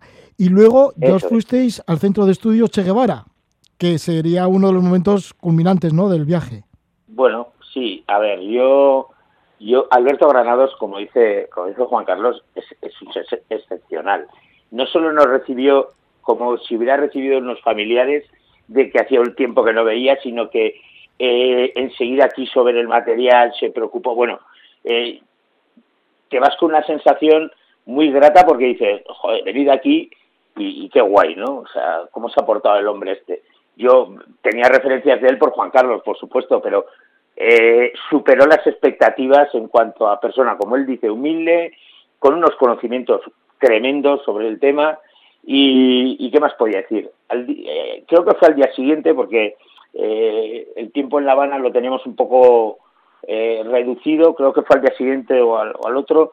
Teníamos ya la cita con el Centro de Estudios Che Guevara, que como te he dicho antes estaba en, el barrio del Vedado, y, hombre, pues ya nos sorprende un poco que ese edificio, eh, hay un edificio que es un poco para el turismo y luego en la propia casa donde vivió el Che, pues es donde están la dirección, ¿no? Y ya nos hicieron pasar allí, algo que yo recuerdo, veo los, la cara de Juan Carlos sentado en el, en el salón de la casa del Che, la estoy viendo, la emoción, se tocaba el, el, sillón, ¿no? lo, tocaba y claro, si yo estaba emocionado, por dentro pensaba en él. Decía, qué oportunidad ha tenido una persona que ha seguido como él esto. Y bueno, tuvimos la grandísima suerte, yo creo que porque, bueno, pues ya habíamos, ya estaba organizado este contacto, que fuimos recibidos por la directora. La directora es Mari Carmen Ariet, que fue la, una de las doctoras principales que viajó a Bolivia a investigar dónde habían ocultado el cadáver del Che y que consiguió recuperarlo. Y fue un poco pues la que la viuda de Ernesto Guevara de la Serna se eh, puso al cargo o quiso que estuviera al cargo de aquello, aunque la presidencia oficial lo tiene Aleida Guevara, la hija. Y yo voy a contar una cosa, que, fue muy emocionante estar allí. El trato también fue muy exquisito. Nos tomamos un cafecito con ella, estuvimos un rato muy agradable compartiendo pues experiencias, contándole un poco todo lo que nos había ocurrido. Le hice entrega de, los documentos, Caito nos fotografió a los dos, pero hubo un momento especial, hubo un momento que no se nos va a olvidar en la vida, Juan Carlos y a mí. Es un momento que yo lo tengo grabadísimo, porque fue como un flash, eh, me recordó un poco a, paseando a Miss Daisy. ¿Te acuerdas, no, Juan Carlos, cuando se abrió la puerta, Sí. verdad? Sí, me acuerdo, sí. Se abrió la puerta entre una mujercita y detrás le seguía un policía, pero claro, un policía que tenía las pintas de que tenía que haber estado jubilado hacía 20 años, ¿no? O sea, eh, probablemente fue la persona que le acompañó y le llevaba un paragüitas y una, y una bolsa de la compra. Y se giró hacia nosotros, nos saludó, saludó a Mari Carmen y se metió para adentro. Y claro, yo mm, me entró la duda, pero cuando miré la cara de Juan Carlos dije, es ella. Y en aquel momento me di cuenta de que era la viuda de Che Guevara, que era Aleida March, y que en ese momento, como si dijéramos, habíamos nos, nos habíamos metido directamente nosotros en la propia historia. Ese momento en el que dices, uy, he estado en un momento y con un personaje de la historia. Ese es- va a ser algo im- imborrable. O sea, es- para mí es, es el momento clave de, y no intercambiamos más que un saludo por respeto, ¿no? Pero, pero es algo que no se me va a olvidar en la vida. Ya, qué imagen, ¿no? Esto de que aparezca Aleida March, la mujer del Che, y acompañada de un policía que dices que debería estar jubilado igual hace 20 años. O sea que será el policía que siempre lo igual ha acompañado, ¿no? Claro, claro, y el hombre, pues por esa dedicación que ha tenido siempre a ella, pues yo creo que le seguía acompañando. Deduzco yo, ¿eh? es, algo que le da vueltas, ¿verdad, Juan Carlos? Algo así tiene que ser, ¿no? No, sí, sí, eso es, se llama fidelidad. Sí, Eh, y no hay cosa más, más bonita en la vida que eso, ser fiel a una persona. sí, sí, yo creo que es, es la El fidelidad hombre que entró con ella alguien que estuvo con ella toda la vida. Sí. Toda la vida. Así o sea que eso se llama fidelidad. Bueno, y me vas a permitir que cuente que Juan Carlos, como es tan así, siempre tiene, tiene sus golpes y allí también tuvo su golpe. A la salida pedimos, eh, Juan Carlos pidió a ver si nos podíamos sacar una foto en la entrada. Bueno, yo me saqué la foto, se la sacó él y hubo un momento en que dice, sácame una foto así y se puso agachado como si acariciara un perro y dice, digo, ¿qué haces? Y digo, sácamela así como si estuviera acariciando al perro Muralla. Y vi la cara de Mari Carmen Ariet, porque es que realmente el perro que tenía el Che en esa casa se llamaba Muralla y hay una foto en un libro que tal. Y claro, yo dije, jo, este tío sabe, esto es la pera, ¿no? Digo, digo ya se sabe hasta el nombre del perro. Mari Carmen Ariet se moría de risa. Dice, Vaya dos, que se saben hasta el nombre del perro, ¿no? Pues Caito se le ocurre eso, que es una persona que ha investigado tanto al Che que sabe todo. Y además, lo que a mí más me gusta es la pasión que pone contándolo, ¿no? Y teniendo estos detalles, ¿no? Como el de, el de pedir que le saquen una foto, como la foto que sale en un libro acariciando al perro muralla. Así que lleno de emociones este encuentro que tuvisteis en el Centro de Estudios Che Guevara, Sí, cuya presidenta es Aleida, y a ello recibió Mari Carmen Ariet, que ya has dicho Sí. que dirigió el equipo que fue a Bolivia a recuperar el cadáver del Che en Bolivia, y en un momento dado apareció la propia Aleida March, la mujer del Che, acompañado de este veterano policía. Y bueno, y luego esas fotografías que os hicisteis en, en la misma casa del Che, ¿no? Bueno, pues emocionante, porque seguramente que ha sido un viaje de, de mucha risa, porque en Cuba pues sí que es todo como muy, muy alegre y también pues mm, lloros, ¿no? De emoción, ¿o qué? Yo, te- yo eh, te voy a decir, eh, a cuan- cuando la gente me pregunta qué tal ha sido el viaje, yo a todo el mundo le digo, lo lo has resumido muy bien, que ha sido un viaje en el cual me, he- me he reído lo que no me había reído en muchísimo tiempo y he llorado lo que no había llorado en muchísimo tiempo, aunque la palabra llorar para un vasco parece que le sea difícil decir, pues sí, lloré de emoción en muchos sitios, uno este, pero por supuesto cuando llegué al mausoleo del Che ese fue el más el más fuerte, ¿no? Pero pero sí y, y de conocer al pueblo cubano. A mí Carlos me ha dado la oportunidad de conocer al pueblo cubano porque desde el primer momento no me dejó pisar ninguna zona turística como si dijéramos, lo cual agradezco en el alma y, y ha sido un viaje, pues, pues lo que digo, con muchas risas, muchos lloros de emoción.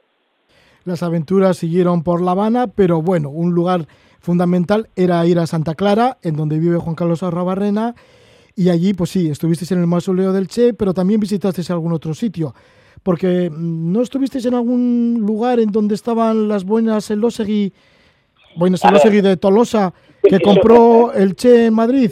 Eso, a ver, eso te voy a contar. Eso está en el propio mausoleo. Ah, en el propio mausoleo. En el propio mausoleo. de la entrada al mausoleo, con lo que hizo este Manuel. Sí. Es que, a ver, yo tenía oído, bueno, tenía oído, no, había investigado que eh, el Che Guevara, en su paso por Madrid, eh, visitó una, una sombrerería que existe a día de hoy en la Plaza Mayor que se llama La Favorita y que había comprado unas boinas en los allí. Entonces, claro, yo vi la etiqueta, vi una boina en, un- en una, una vitrina y vi una boina y yo ponía boina usada en Sierra Maestra. Y yo dije, si ese lo seguí, no puede ser de Sierra Maestra porque las compró posterior. No se me ocurrió otra cosa que echarme al suelo a, ver si podía ver por debajo y claro, me llamaron la atención. Allí, eh, posteriormente, cuando sí que estuvimos con, con la directora, que conoce Juan Carlos, a Ismari, con la directora del centro, eso fue otro día porque había, había tenido una enfermedad y, y no pudo recibirnos en el momento y atrasó y nos recibió en su casa, en su casa. Eh, ese día ella se, se comprometió a que el día que levante la vitrina le sacaré una foto a la boina del revés para que sepamos nosotros si es el seguido o no es el seguí la que hay allí. Sí, se desvelará ese misterio. ¿Y cómo es la vida ahora, Juan Carlos? Juan Carlos Arrabarrena, ¿cómo es la vida en Santa Clara? ¿Cómo es la vida en Cuba con el tema de la pandemia, del coronavirus y todo esto? ¿Cómo lo estáis llevando? Porque claro, tú, porque has abierto el hostal hace ya un tiempo, la- el hostal La Casa del Vasco, que se encuentra cerca del mausoleo del Che Guevara y en Santa Clara, que tiene que ser también, bueno, pues un lugar de encuentro de todos los seguidores de, Ernesto Guevara. Bueno, ¿cómo os encontráis ahora en este momento en el cual pues no, no va el turismo? Es, es complicada la situación. Eh, eh, no es como allí, por ejemplo, que tú vas a, una tienda, compras y al, día siguiente está abastecido. Aquí no, aquí cuando entras se desabastece y no vuelven a abastecer. Pero lo bueno es que, que hace 25 días que aquí no hay ningún caso positivo por, por el COVID este. Y en, En Santa Clara. Trinidad, en Santa Clara, perdón. En Trinidad también que fue el foco, no hay ningún caso. Eh, los casos que están son en, en La Habana, que vienen a ser al día entre 10 y 20. Pero todo lo demás de Cuba eh, está bastante, bastante controlado la situación. Desde el primer día que, que, que pasó, que se descubrieron los casos, eh, nos han obligado a llevar mascarilla, el nasobuco que llaman aquí. Y todos los días, todos los días un médico te viene a la puerta de casa preguntando a ver cómo estás. Eh, hay megafonía por la calle, eh, coches explicándote cómo, cómo es. eh, hay militares, una legión de militares, policías, enfermeros, enfermeras, doctores en la calle, que esto es, vamos, que no vas a ver en ninguna parte del mundo. Eh, hace unos días nos trajeron unas gotas para darnos debajo de la lengua, que no es decir algo no hará, pero te lo dan gratis y te explican cómo es para prevenir. Y la cosa la han hecho bien, pero es como allí, la gente no respeta, no, no, no, no son conscientes de que este mal bicho, eh, por decirlo de alguna manera, pues mata a la gente y que es muy contagioso. Pero el gobierno en, en realidad le ha hecho las cosas muy bien, muy bien. Dicen que tienen que haber cerrado las fronteras antes, claro, aquí y allí no. Es, son preguntas hipotéticas, pero que aquí desde luego has- eh, han hecho las cosas bien. Y la preocupación el turismo. El turismo aquí no vamos a ver un turista, un yuma, que dicen aquí, con, en plan cariñoso en tiempo, pero dicen que ya esta temporada está perdida y que el 1 de agosto, si va todo bien, van a abrir el aeropuerto de La Habana. Pero bueno, es, es esperar, es esperar. Es, eh, yo, El pueblo cubano está, acostumbrado a esperar también, ¿eh? Sí, claro. Sí, Sí, sí. sí. Bueno, aquí hay que tener mucha paciencia, ¿no? En todo Sí, caso, Lo primero, lo primero que me dijo Juan Carlos cuando fui allí, que porque sabe que soy muy nervioso, dice, vas a tener que aprender a hacer fila. Digo, no. Sí, sí. sí. Juan Carlos, y, y el que quiera contactar contigo con la Casa del Vasco cuando se arregle todo y se pueda viajar a La Habana y acercarse a Santa Clara y conocer tu, tu casa, la Casa del Vasco, estar en este, en este hostal, ¿cuál es la información o en dónde podemos acudir? En- eh, ahora estoy en Facebook, en, en la Casa del Vasco. eh, se pone en mayúscula la Casa del Vasco y ya tengo toda la información de, de la hostal. Ahora una amiga de Tolosa, eh, Arri, una, una niña maravillosa de Arri Estudio, que es fotógrafa de de ahí de Tolosa, me está haciendo la página, una página ya para internet. Y luego el de Airbnb este, pues eh, hicimos la página, pero bueno, metimos unos datos mal, que también estamos corrigiéndolo.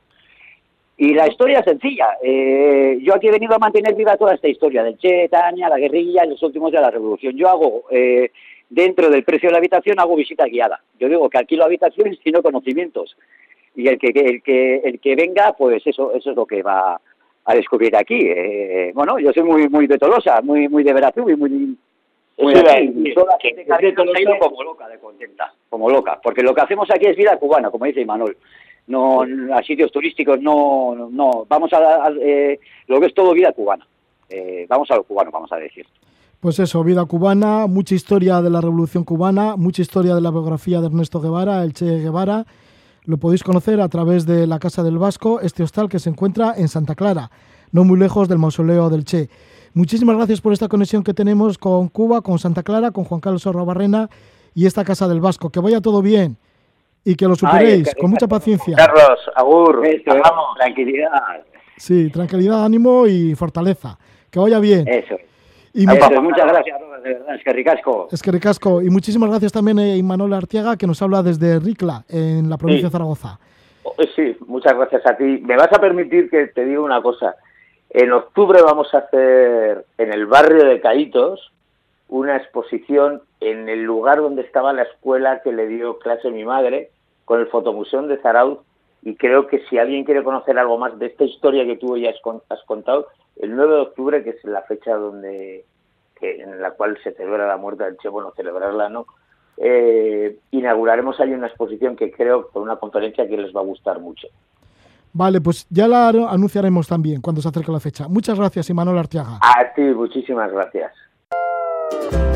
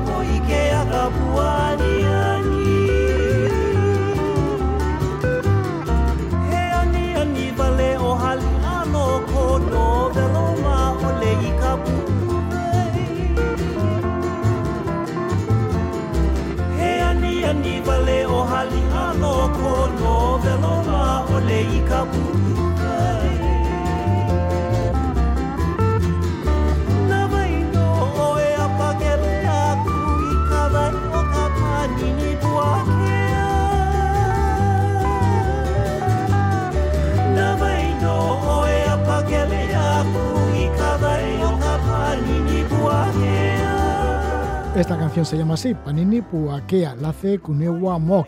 Él es de Hawái y nos vamos hasta Hawái. Vamos a conocer una aventura fantástica, un reto, un desafío increíble, el que ha realizado Antonio de la Rosa, que ha ido desde California hasta Hawái remando en paddle surf, o sea, de pie, remando durante un montón de días, lo ha conseguido. Llegó finalmente a Hawái.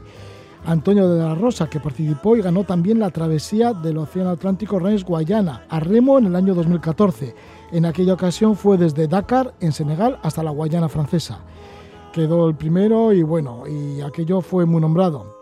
Por aquel entonces, pues cruzó a remo en una embarcación y en el año 2017 navegó en paddle surf a través del Círculo Polar Ártico a lo largo de casi 900 kilómetros en Groenlandia. En el año 2018 completó la primera circunnavegación en paddle surf de la península ibérica. Le seguimos muy de cerca a Antonio de la Rosa en, aquel- en aquellas circunstancias, en diferentes etapas. Y ahora pues ha hecho una travesía, bueno, un reto que ha sido ir desde San Francisco en California hasta la isla de Oahu en Hawái. Ha ido remando a pie en una embarcación especial de paddle surf. Este cruce del Océano Pacífico le ha llevado 76 días, 5 horas y 22 minutos, con un total de 4.700 kilómetros en completa autosuficiencia y sin ningún tipo de apoyo externo. Le damos la bienvenida a Antonio de la Rosa. Muy buenas noches, Antonio. Hola, buenas noches. Enhorabuena, Antonio. ¿Cómo se te ha ocurrido esto de cruzar un largo recorrido por el Océano Pacífico, el océano más extenso del mundo, en paddle surf? Bueno, como hace, como, como bien has comentado y, y, sabrá la gente, bueno, crucé la, el Pacífico hace ya cinco años, eh, perdón, el Atlántico hace cinco años, desde Dakar hasta Guayana Francesa, y bueno, ya que tenía un océano, pues intentar completar los dos océanos para mí era bastante interesante. Y además desde hace unos años pues estoy practicando el pádel sur, es un deporte que me apasiona y bueno, pues fue como todo, al final de repente un día dices, venga, pues voy a ver, hace ya casi dos años, voy a ver si es posible hacer el Pacífico a remo, pero en vez de a remo tradicional, que yo ya había seguido a varios a varias personas que lo habían que lo habían completado esta travesía que he hecho yo en concreto lo habían completado ya cuatro personas en solitario pero a remo tradicional pero nadie antes había planteado ni siquiera hacerlo en, eh, de pie, ¿no? remando de pie en una embarcación tipo paddle surf. Y lo que hice fue plantear el proyecto a un ingeniero naval e intentar llevarlo, llevarlo a cabo. Nos construimos una embarcación, un prototipo, eh, en una fábrica en, en, Cartagena, en SRG. Y bueno, y la verdad es que una cosa fue llevando a la otra y el 9 de junio pude, pude por fin comenzar ese, ese gran y complicado reto. El 9 de junio de 2019 aprovechaste el verano pues para hacer esa travesía del Océano Pacífico hasta Hawái. ¿Qué forma y características tiene esta embarcación de paddle surf que la has hecho a propósito, ¿no? Que es un prototipo, sí, es un prototipo sí. para aguantar tantos días aislado ahí en el Océano Pacífico. Claro, una de las características, lógicamente, no es una tabla de paddle sur al uso, ¿no? Que las hay, las tablas de competir, las más grandes son de unos cuatro metros y medio de, de manga de longitud y, y unos eh, 70 centímetros de lora. Esta en concreto, pues tiene siete metros de, de manga de largo y, y, tiene aproximadamente en la parte central unos 90 centímetros para poder romar por ambos lados y en la parte delantera lo, tiene mucho más volumen ya que ahí va la cabina de seguridad y es la parte que más flotación le da la embarcación, ¿no? Y luego la parte de atrás también tiene otra pequeña cabina, también es algo más ancha, digamos que es adelante y atrás es más ancha y el medio es un poco más estrecha para poder remar en esas condiciones de pie y la característica fundamental, a diferencia de la embarcación del del Atlántico con la que hice, bueno, está construida en carbono, eh, con muy buenos materiales, es un prototipo y sobre todo lleva una orza central con muy lastrada, ya que al ser más, más estrecha la embarcación lo que hemos hecho es meterle una orza de casi un metro de profundidad en el medio con un lastre de 30 kilos de plomo que me permitían eh, pues ir muy estable en la embarcación, ¿no? Porque el problema del, del movimiento constante en una embarcación eh, que está sobre, sobre un océano es que, claro, te cuesta mucho mantenerte de pie, ¿no? Sin embargo, conseguimos darle una, una estabilidad increíble a esta embarcación de esa manera y bueno, no me, no me llegué, hombre, yo ya tengo bastante equilibrio, yo llevo muchos años haciendo paddle surf, pero no me llegué a caer de la embarcación en ninguna ocasión, a pesar de que siempre, lógicamente, iba con mi arnés de seguridad, con una línea de vida para no cometer ni un solo error, ¿no? podía ocurrir que diese vuelta la embarcación debido a las olas o yo que sé, que apareciera por allí un temporal de estos tremendos? Sí, puede llegar a pasar. Puede pasar de todo, ¿no? Siendo un prototipo te puede pasar de todo, desde que la embarcación pues haya tenido algún problema de fabricación, como no ha sido testada prácticamente, pero bueno, la verdad es que se hizo todo con mucho esmero y lógicamente la embarcación, si hay olas grandes, podría llegar a darse la vuelta, pero estaba planteada para que sea autodrizante, eso quiere decir que se volvería a poner otra vez de pie si todo va bien colocado, lógicamente. Tiene que ir esa orza bien, bien lastrada, que no se mueva y además tiene que mm, tiene que estar todo el material que más pesa, lógicamente el alimento, todo en la parte más baja de la embarcación para que le dé esa estabilidad tipo, tipo un tentepieso, ¿no? Se volvería a poner de pie. Antes de meterte en el Océano Pacífico, ¿qué es lo que te aconsejaban? Digo, porque habrá una diferencia entre cruzar el Océano Atlántico a remo, a remo convencional, uh -huh. que ya lo habías hecho en el 2014, con lo que te metías en, en, en ese desafío, ¿no? De cruzar el Océano claro. Pacífico, dos océanos distintos. Y además esta vez ibas a pie, remando a pie. Sí. Bueno, el primer consejo era que no lo hiciera, lógicamente. que ni si te ocurriera, ¿no? El primero, que no lo hiciera porque era muy peligroso, ¿no? De hecho, como, como anécdota, puedo decir que el primer ingeniero con el que con el que yo hablé y que empezó a diseñar mi embarcación era un ingeniero neozelandés que diseña barcos de Copa América, el amigo Richard, que ahora bueno nos reímos cuando cuando en alguna otra ocasión he hablado con él, pues él empezó con el diseño y en un momento dado dijo, tío, yo me salgo de este proyecto, porque creo que te vas a morir en el Pacífico y yo no quiero tener ese borrón en mi, en mi trayectoria, ¿no? Él tenía tan claro que era muy peligroso que, que no quería seguir con el proyecto de diseño de la embarcación y tuve que buscar a otro loco que continuara con el diseño que, que había hecho Richard, el amigo Juan, y él continuó con el proyecto, ¿no? Entonces, bueno, pues fue así un poco, un poco curioso al principio. Y luego, bueno, pues hablando con algún navegante como Telmo Aldaz, que él ha navegado en embarcaciones eh, que posiblemente le conozcáis y seguramente que alguna vez haya hablado en el programa. Hombre, cómo no, el, Navarro Telmo Aldaz. Sí, eso es, el sobrino del de la cuadra Salcedo. Pues él lo que me decía era que, que, claro, que él había navegado el Atlántico y el Pacífico y la gran diferencia es que el Pacífico es tan inmenso que, que si miras al horizonte te puedes llegar hasta plantear la curvatura de la Tierra, ¿no? Porque Claro, el Atlántico al final, el punto más ancho entre 3.000, 4.000, 5.000 kilómetros, hablando en kilómetros, si hablamos en, en millas, lógicamente, en unas 2.000 500 o 3.000 millas, si tú sales de África o de Europa, en esa distancia llegas, llegas a América del Norte o América del Sur, ¿no? Sin embargo, la, característica del Pacífico es que es muy, muy grande, ¿no? Hay esa distancia a, a las, a las islas de Hawái, pero es que tienes otro tanto hasta, hasta la costa de Japón o hasta la costa de Australia, tendrías que recorrer otros 7, 8 mil kilómetros. Eh. entonces, si, si no eres capaz de hacer una buena trayectoria de navegación y llegar a las a, a Hawái te puedes, te puedes pasar muy largo y tener muchos problemas. Así que era fundamental para ti orientarte hacia las costas de Hawái. Efectivamente, no Que no sea que de repente si pierdes el rumbo, vete a saber dónde terminas. Claro, es que con una embarcación de este tipo hay que pensar que es una embarcación de 600, 700 kilos, que es muy difícil de manejarla, que la manejas con un pequeño remo y realmente la velocidad que tú le puedes imprimir a esa embarcación puede ser de un nudo, nudo y medio. No tienes el empuje del viento más más, el, más que el poco viento que te pueda empujar sobre el volumen de la embarcación y las igual que las corrientes con lo cual eh, pues tienes que ir siempre corrigiendo el rumbo muy pendiente de la embarcación y, y, y, teniendo claro que si tú te bajas del paralelo eh, al, que, al que está a la altura de, de Hawái a lo mejor ya no puedes retomar otra vez el, la, la posición y te tendrían que ir a buscar. De hecho, eh, lo han intentado más de 15 personas, solo cuatro han conseguido llegar a Hawái y el resto pues os han pasado por arriba, os han pasado por abajo. Antonio, ¿y cómo era tu aislamiento? ¿Cómo era ese contacto, bueno, ese no tener contacto con el exterior? ¿Ser bueno, autosuficiente? Es que yo siempre lo digo, ¿no? Y, y, y, creo que además es cierto. Es verdad que al final estás, pues en esta ocasión yo he estado 76 días y pico eh, completamente solo en una embarcación pero hoy día, bueno, al final yo llevaba un buen sistema de comunicación vía satélite, teléfono satelital, y bueno, pues al final eh, la, el aislamiento no es el, que pueda haber. Hace 100 años que no había ningún tipo de comunicación, no, al final todos los días hablas con la familia, con la novia, con los amigos, de vez en cuando te llaman, hablas con los medios de comunicación, con la radio, etcétera, etcétera, entonces, bueno, ese aislamiento no, yo por lo menos no lo noto tanto, yo no, no llevo mal el aislamiento en estas condiciones. Pero si te encuentras en soledad en mitad del océano, del océano Pacífico. Claro, Digo, porque llegará un momento claro, que dices, bueno... a las noches y, y, no se oye absolutamente nada, eh, las olas, el, el océano, de vez en cuando... Es, es un océano que, es curiosamente, lo que, lo que me ha sorprendido es cruzarme con más, con más embarcaciones, con más cargueros de los que me crucé en, en el Atlántico. En esta ocasión, prácticamente cada tres, cuatro días me cruzaba con algún carguero.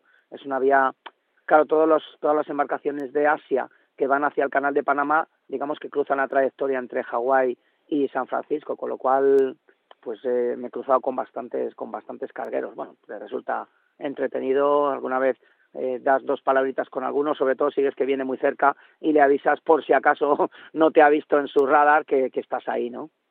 ¿Cómo ha sido la vida a bordo en este prototipo de paddle surf en la que iba solitario remando a pie? Digo, eh, pescabas, para alimentarte? ¿Cómo era también la higiene? ¿El agua que bebías? Bueno, el agua era de, una desalinizadora en su inmensa mayoría. Eh, una desalinizadora eléctrica que se carga con unas placas solares que, que a su vez cargan unas baterías de, de litio que llevaba, llevaba dos baterías de 90 amperios y llevo la desalinizadora, el equipo de comunicación, etcétera, etcétera, que es el que, el que utilizo con estas, con estas baterías. Entonces, el agua para cocinar lo utilizaba ese y luego llevaba unas latas, he intentado no llevar llevar en, en, la medida de lo posible el menor número de plástico, porque también la embarcación se llama Ocean Defender y también además de, de hacer este reto por, por bueno por mi ambición personal de, de cumplir retos lo que quería era mostrar también ese grave problema que tenemos en los océanos con los plásticos. Entonces bueno pues eh, tenía que intentar evitar y lo que hice fue no llevar nada de agua embotellada, llevaba unas latas de Ocean 52, que es una, una empresa española que embotella agua en, en, en, aluminio, que es mucho más fácil de reciclar, y, y luego el resto pues era comida, la comida era toda comida liofilizada, llegué a pescar en cuatro o cinco ocasiones el problema de la pesca es que bueno que te da mucho trabajo, ¿no? Que tienes tienes que eso primero pescarlo, dar muerte al pez, eh, limpiarlo, cocinarlo, etcétera, etcétera. Entonces al final todo el barco te huele a pescado y es mucho más engorroso. Y cuando el 100% de tus energías las quieres dedicar en hacer una buena navegación, remar lo más posible y descansar lo más posible, pues este tipo de cosas eh, salen un poco de esa de esa rutina de descanso, ¿no? Pero bueno, al final estás en, en esa parte estás entretenido. Y luego bueno, eh, como como curiosidad, lo, que es, a diferencia igual del, del, del, Atlántico que yo salí de la cara Guayana Francesa y vas prácticamente por la línea del Ecuador, siempre con mucho calor y mucha humedad, en este caso, claro, yo salí de San Francisco, que aunque es el principio del verano, yo salí abrigado, yo salí con una temperatura ambiente de unos 8 grados, que es, que es fresquito para estar en el agua, eh, esas primeras dos semanas de trayectoria hacia el sur desde San Francisco hasta Baja California, pues vas por las corrientes frías de California y luego ya una vez que tomas la corriente ecuatorial norte, que es la siguiente corriente que me lleva hacia Hawái, pues bueno, ahí ya cambia completamente el clima, ya algunos días te sale el sol, porque yo creo que unas tres semanas estuve sin, sin llegar a ver el sol de verdad, ¿no? Tenía que ir reservando mucho la energía de las, de las placas solares porque no, no me quería quedar sin energía en, en el barco. ¿Cómo hacías para dormir? ¿Que estabas metido en esa cabina de seguridad? Que es bastante sí, estrecha. Sí, yo, efectivamente, yo dormía en esa cabina frontal de seguridad, llevo un pequeño colchoncito abajo del todo y bueno, y ahí duermes, duermes a ratos, lógicamente, porque en navegación, la gente que navega en solitario lo sabe, eh, hay que estar siempre pendiente del GPS, entonces duermes a, a ratos de una hora, aunque estás toda la noche a lo mejor tumbado y te levantas solo dos o tres veces, pero siempre llevas el GPS y los sistemas de navegación a la vista, el, el, anemómetro para ver la dirección del viento por si cambia el viento, a lo mejor tienes que cambiar la, la trayectoria de la embarcación, tienes que cambiar el timón, etcétera, etcétera. Entonces siempre estás alerta, siempre. Antonio, ¿qué te cansa más? ¿Eso de dormir a ratos de una hora o el darle que darle al remo? Bueno, te cansa por igual. La verdad es que el cuerpo se hace a todo. ¿eh? El cuerpo se hace a estar 12 horas remando y a estar durmiendo a, escalas de una hora. Y yo no pasaba sueño. Yo, mi cuerpo se despertaba cada hora, revisaba los equipos y al final yo por la mañana estaba descansado. No, no, no me encontraba por la mañana como si no hubiera como si no hubiera dormido. La verdad es que yo creo que yo tengo bastante suerte en ese aspecto y soy capaz de, de poder dar descanso al, al cuerpo con, con espacios cortos, ¿no? ¿Qué sucedió para superar las corrientes? Ya has dicho que al salir de San Francisco ya tenías una corriente de agua fría y que tenías que ir en busca de otra corriente. ¿Cómo superabas esas corrientes y así? ¿Cómo, cómo hacías para bueno, salir de las corrientes? Sí, sobre todo al principio con muchísimo trabajo de remo, porque de hecho tuve días de volver al mismo punto de origen. Me pasaba todo el día remando eh, hacia el oeste y la corriente me iba llevando hacia el sur y, tuve tres o cuatro días que la corriente empujaba y el viento empujaban durísimo del este hacia el oeste, con lo cual me volvían a llevar a la costa. Yo a los diez días estaba exactamente en el mismo meridiano que había empezado, estaba a la altura de San Francisco, eh, 800 kilómetros más al, sur, pero en, el mismo meridiano. Eso es bastante desesperante. Eh, tengo, de hecho, en el mapa de, la, que, que, yo llevaba para que me geolocalizaran, tengo cuatro trayectorias circulares de prácticamente volver después de 24 horas estar casi en el mismo sitio. Bueno, al final es paciencia, saber que las cosas van a cambiar y aguantar sobre todo el tirón y en, y en cuanto ves que cambia un poco la trayectoria, pues darle, estuve como dándole 15, 20 horas para salir de esa corriente que tenía que me empujaba hacia la costa para, para poder separarme lo suficiente de la costa y efectivamente ir a tomar esa corriente ecuatorial norte, que fue complejo. Paciencia y luego estar muy convencido de ti mismo. Digo, porque si los primeros días, los primeros días te encuentras que, que no te mueves o que vas en círculo y demás, tiene, como has dicho, tiene que ser desesperante. Pero claro, tienes que tener mucha confianza en ti mismo para saber que vas a superar todo ello. Efectivamente, tienes que tener muy claro que, que quieres que quieres estar ahí por lo que estás y, y tener claro que, las cosas van a cambiar, que al final todo cambia y vendrán días mejores. Yo al final tenía previsiones de parte meteorológico y sabía que en una semana todo iba a cambiar y el tema era aguantar ahí. Y bueno, al final eso lo único que iba a hacer es que tardara más días ¿no? en hacer esta travesía, pero bueno, paciencia y fortaleza mental es lo, lo, que hace falta para aguantar esos, esos días que después de 24 horas estás exactamente en el mismo sitio y a lo mejor has remado 12 o 14, ¿no? Además de estas corrientes, está la amenaza de los, de los temporales, incluso de los huracanes de la zona del Pacífico. Sí, claro. Además, eh, pues bueno, ya sabemos cómo está el clima, que está muy cambiante, porque de hecho lo, lo más normal es que esos temporales y esos huracanes del Pacífico eh, entren por, por la zona ecuatorial, más o menos por México, eh, hacia, normalmente vienen por la línea del Ecuador y pasan pues eh, Hawái por debajo y ahí ya más o menos se mueren, ¿no? Algunos llegan a Hawái que siempre causan unos destrozos importantes que muchas veces vemos en televisión. Todos los años hay algún huracán muy fuerte que entra en Hawái, pero normalmente son a partir de septiembre, por lo cual yo me planteé salir a finales de mayo, principios de junio. Eh, de hecho, yo, te, yo pensaba que estaba retrasándome, pero no. Yo estuve dos semanas en, en San Francisco y no había un día bueno para salir hasta, hasta el día que, que salí, ¿no? Eh, claro, eh, el tema es que después de que yo llevara 20 días remando, aparecieron dos huracanes a unos 200 kilómetros al sur.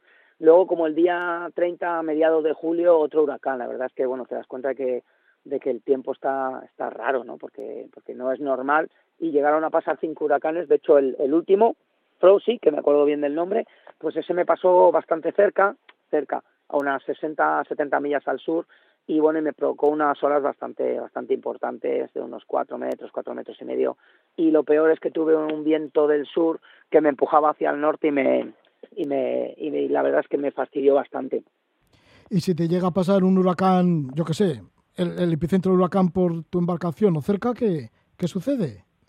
Bueno, agarrarte y,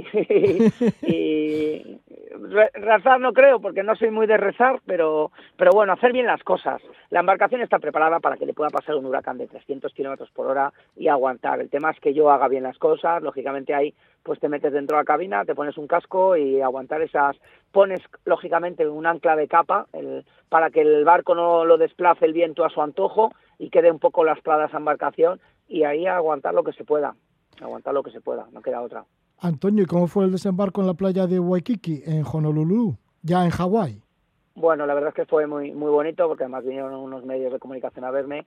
Fue complejo las últimas horas eh, porque claro, eh, yo siempre lo digo, lo, los puntos casi más difíciles, lógicamente si te entra un huracán también es muy difícil, ¿no? Pero tanto la salida como la llegada a la costa, con este tipo de embarcaciones que te permiten muy poca maniobrabilidad y que no tienen motor, ¿no? Que no puedes de repente meter un motor y acercarte a uno, sino que tiene que ser todo a golpe de remo y con muy poquita palanca, eh, pues fue complejo entrar a, a bordear la punta Diamond, que, que es, bueno, justo la punta que más, más al sur más al sureste de la isla, tuve que bordear ahí y los vientos eran del nordeste, me sacaban fuera de la costa y bueno, estuve ahí como cuatro horas para hacer cinco kilómetros nada más, pero porque iba un poquito en contra de en contra de, de, viento y fue complicadete, pero bueno, lógicamente una vez que pisas tierra ya se te ha quitado todo el disgusto de la paliza que te has dado.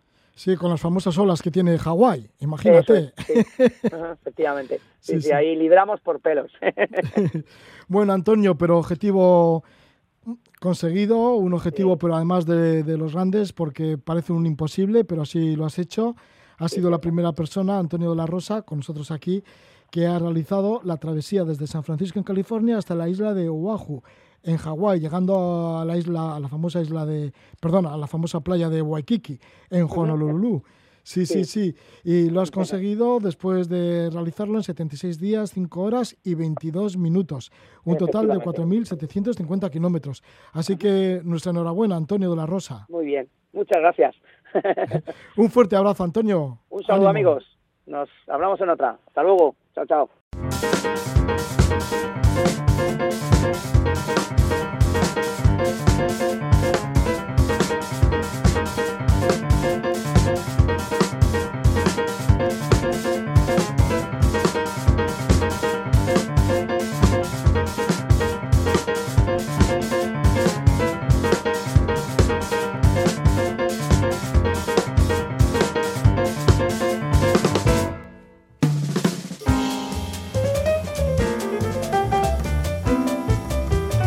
Cerramos pues levando anclas con Antonio de la Rosa, persona que ha cruzado remando el Océano Atlántico en un barco y ahora pues en paddle surf, sobre una tabla de paddle surf, ha cruzado una buena parte del Pacífico. Ha sido la primera persona que hace esta travesía desde San Francisco a California con éxito.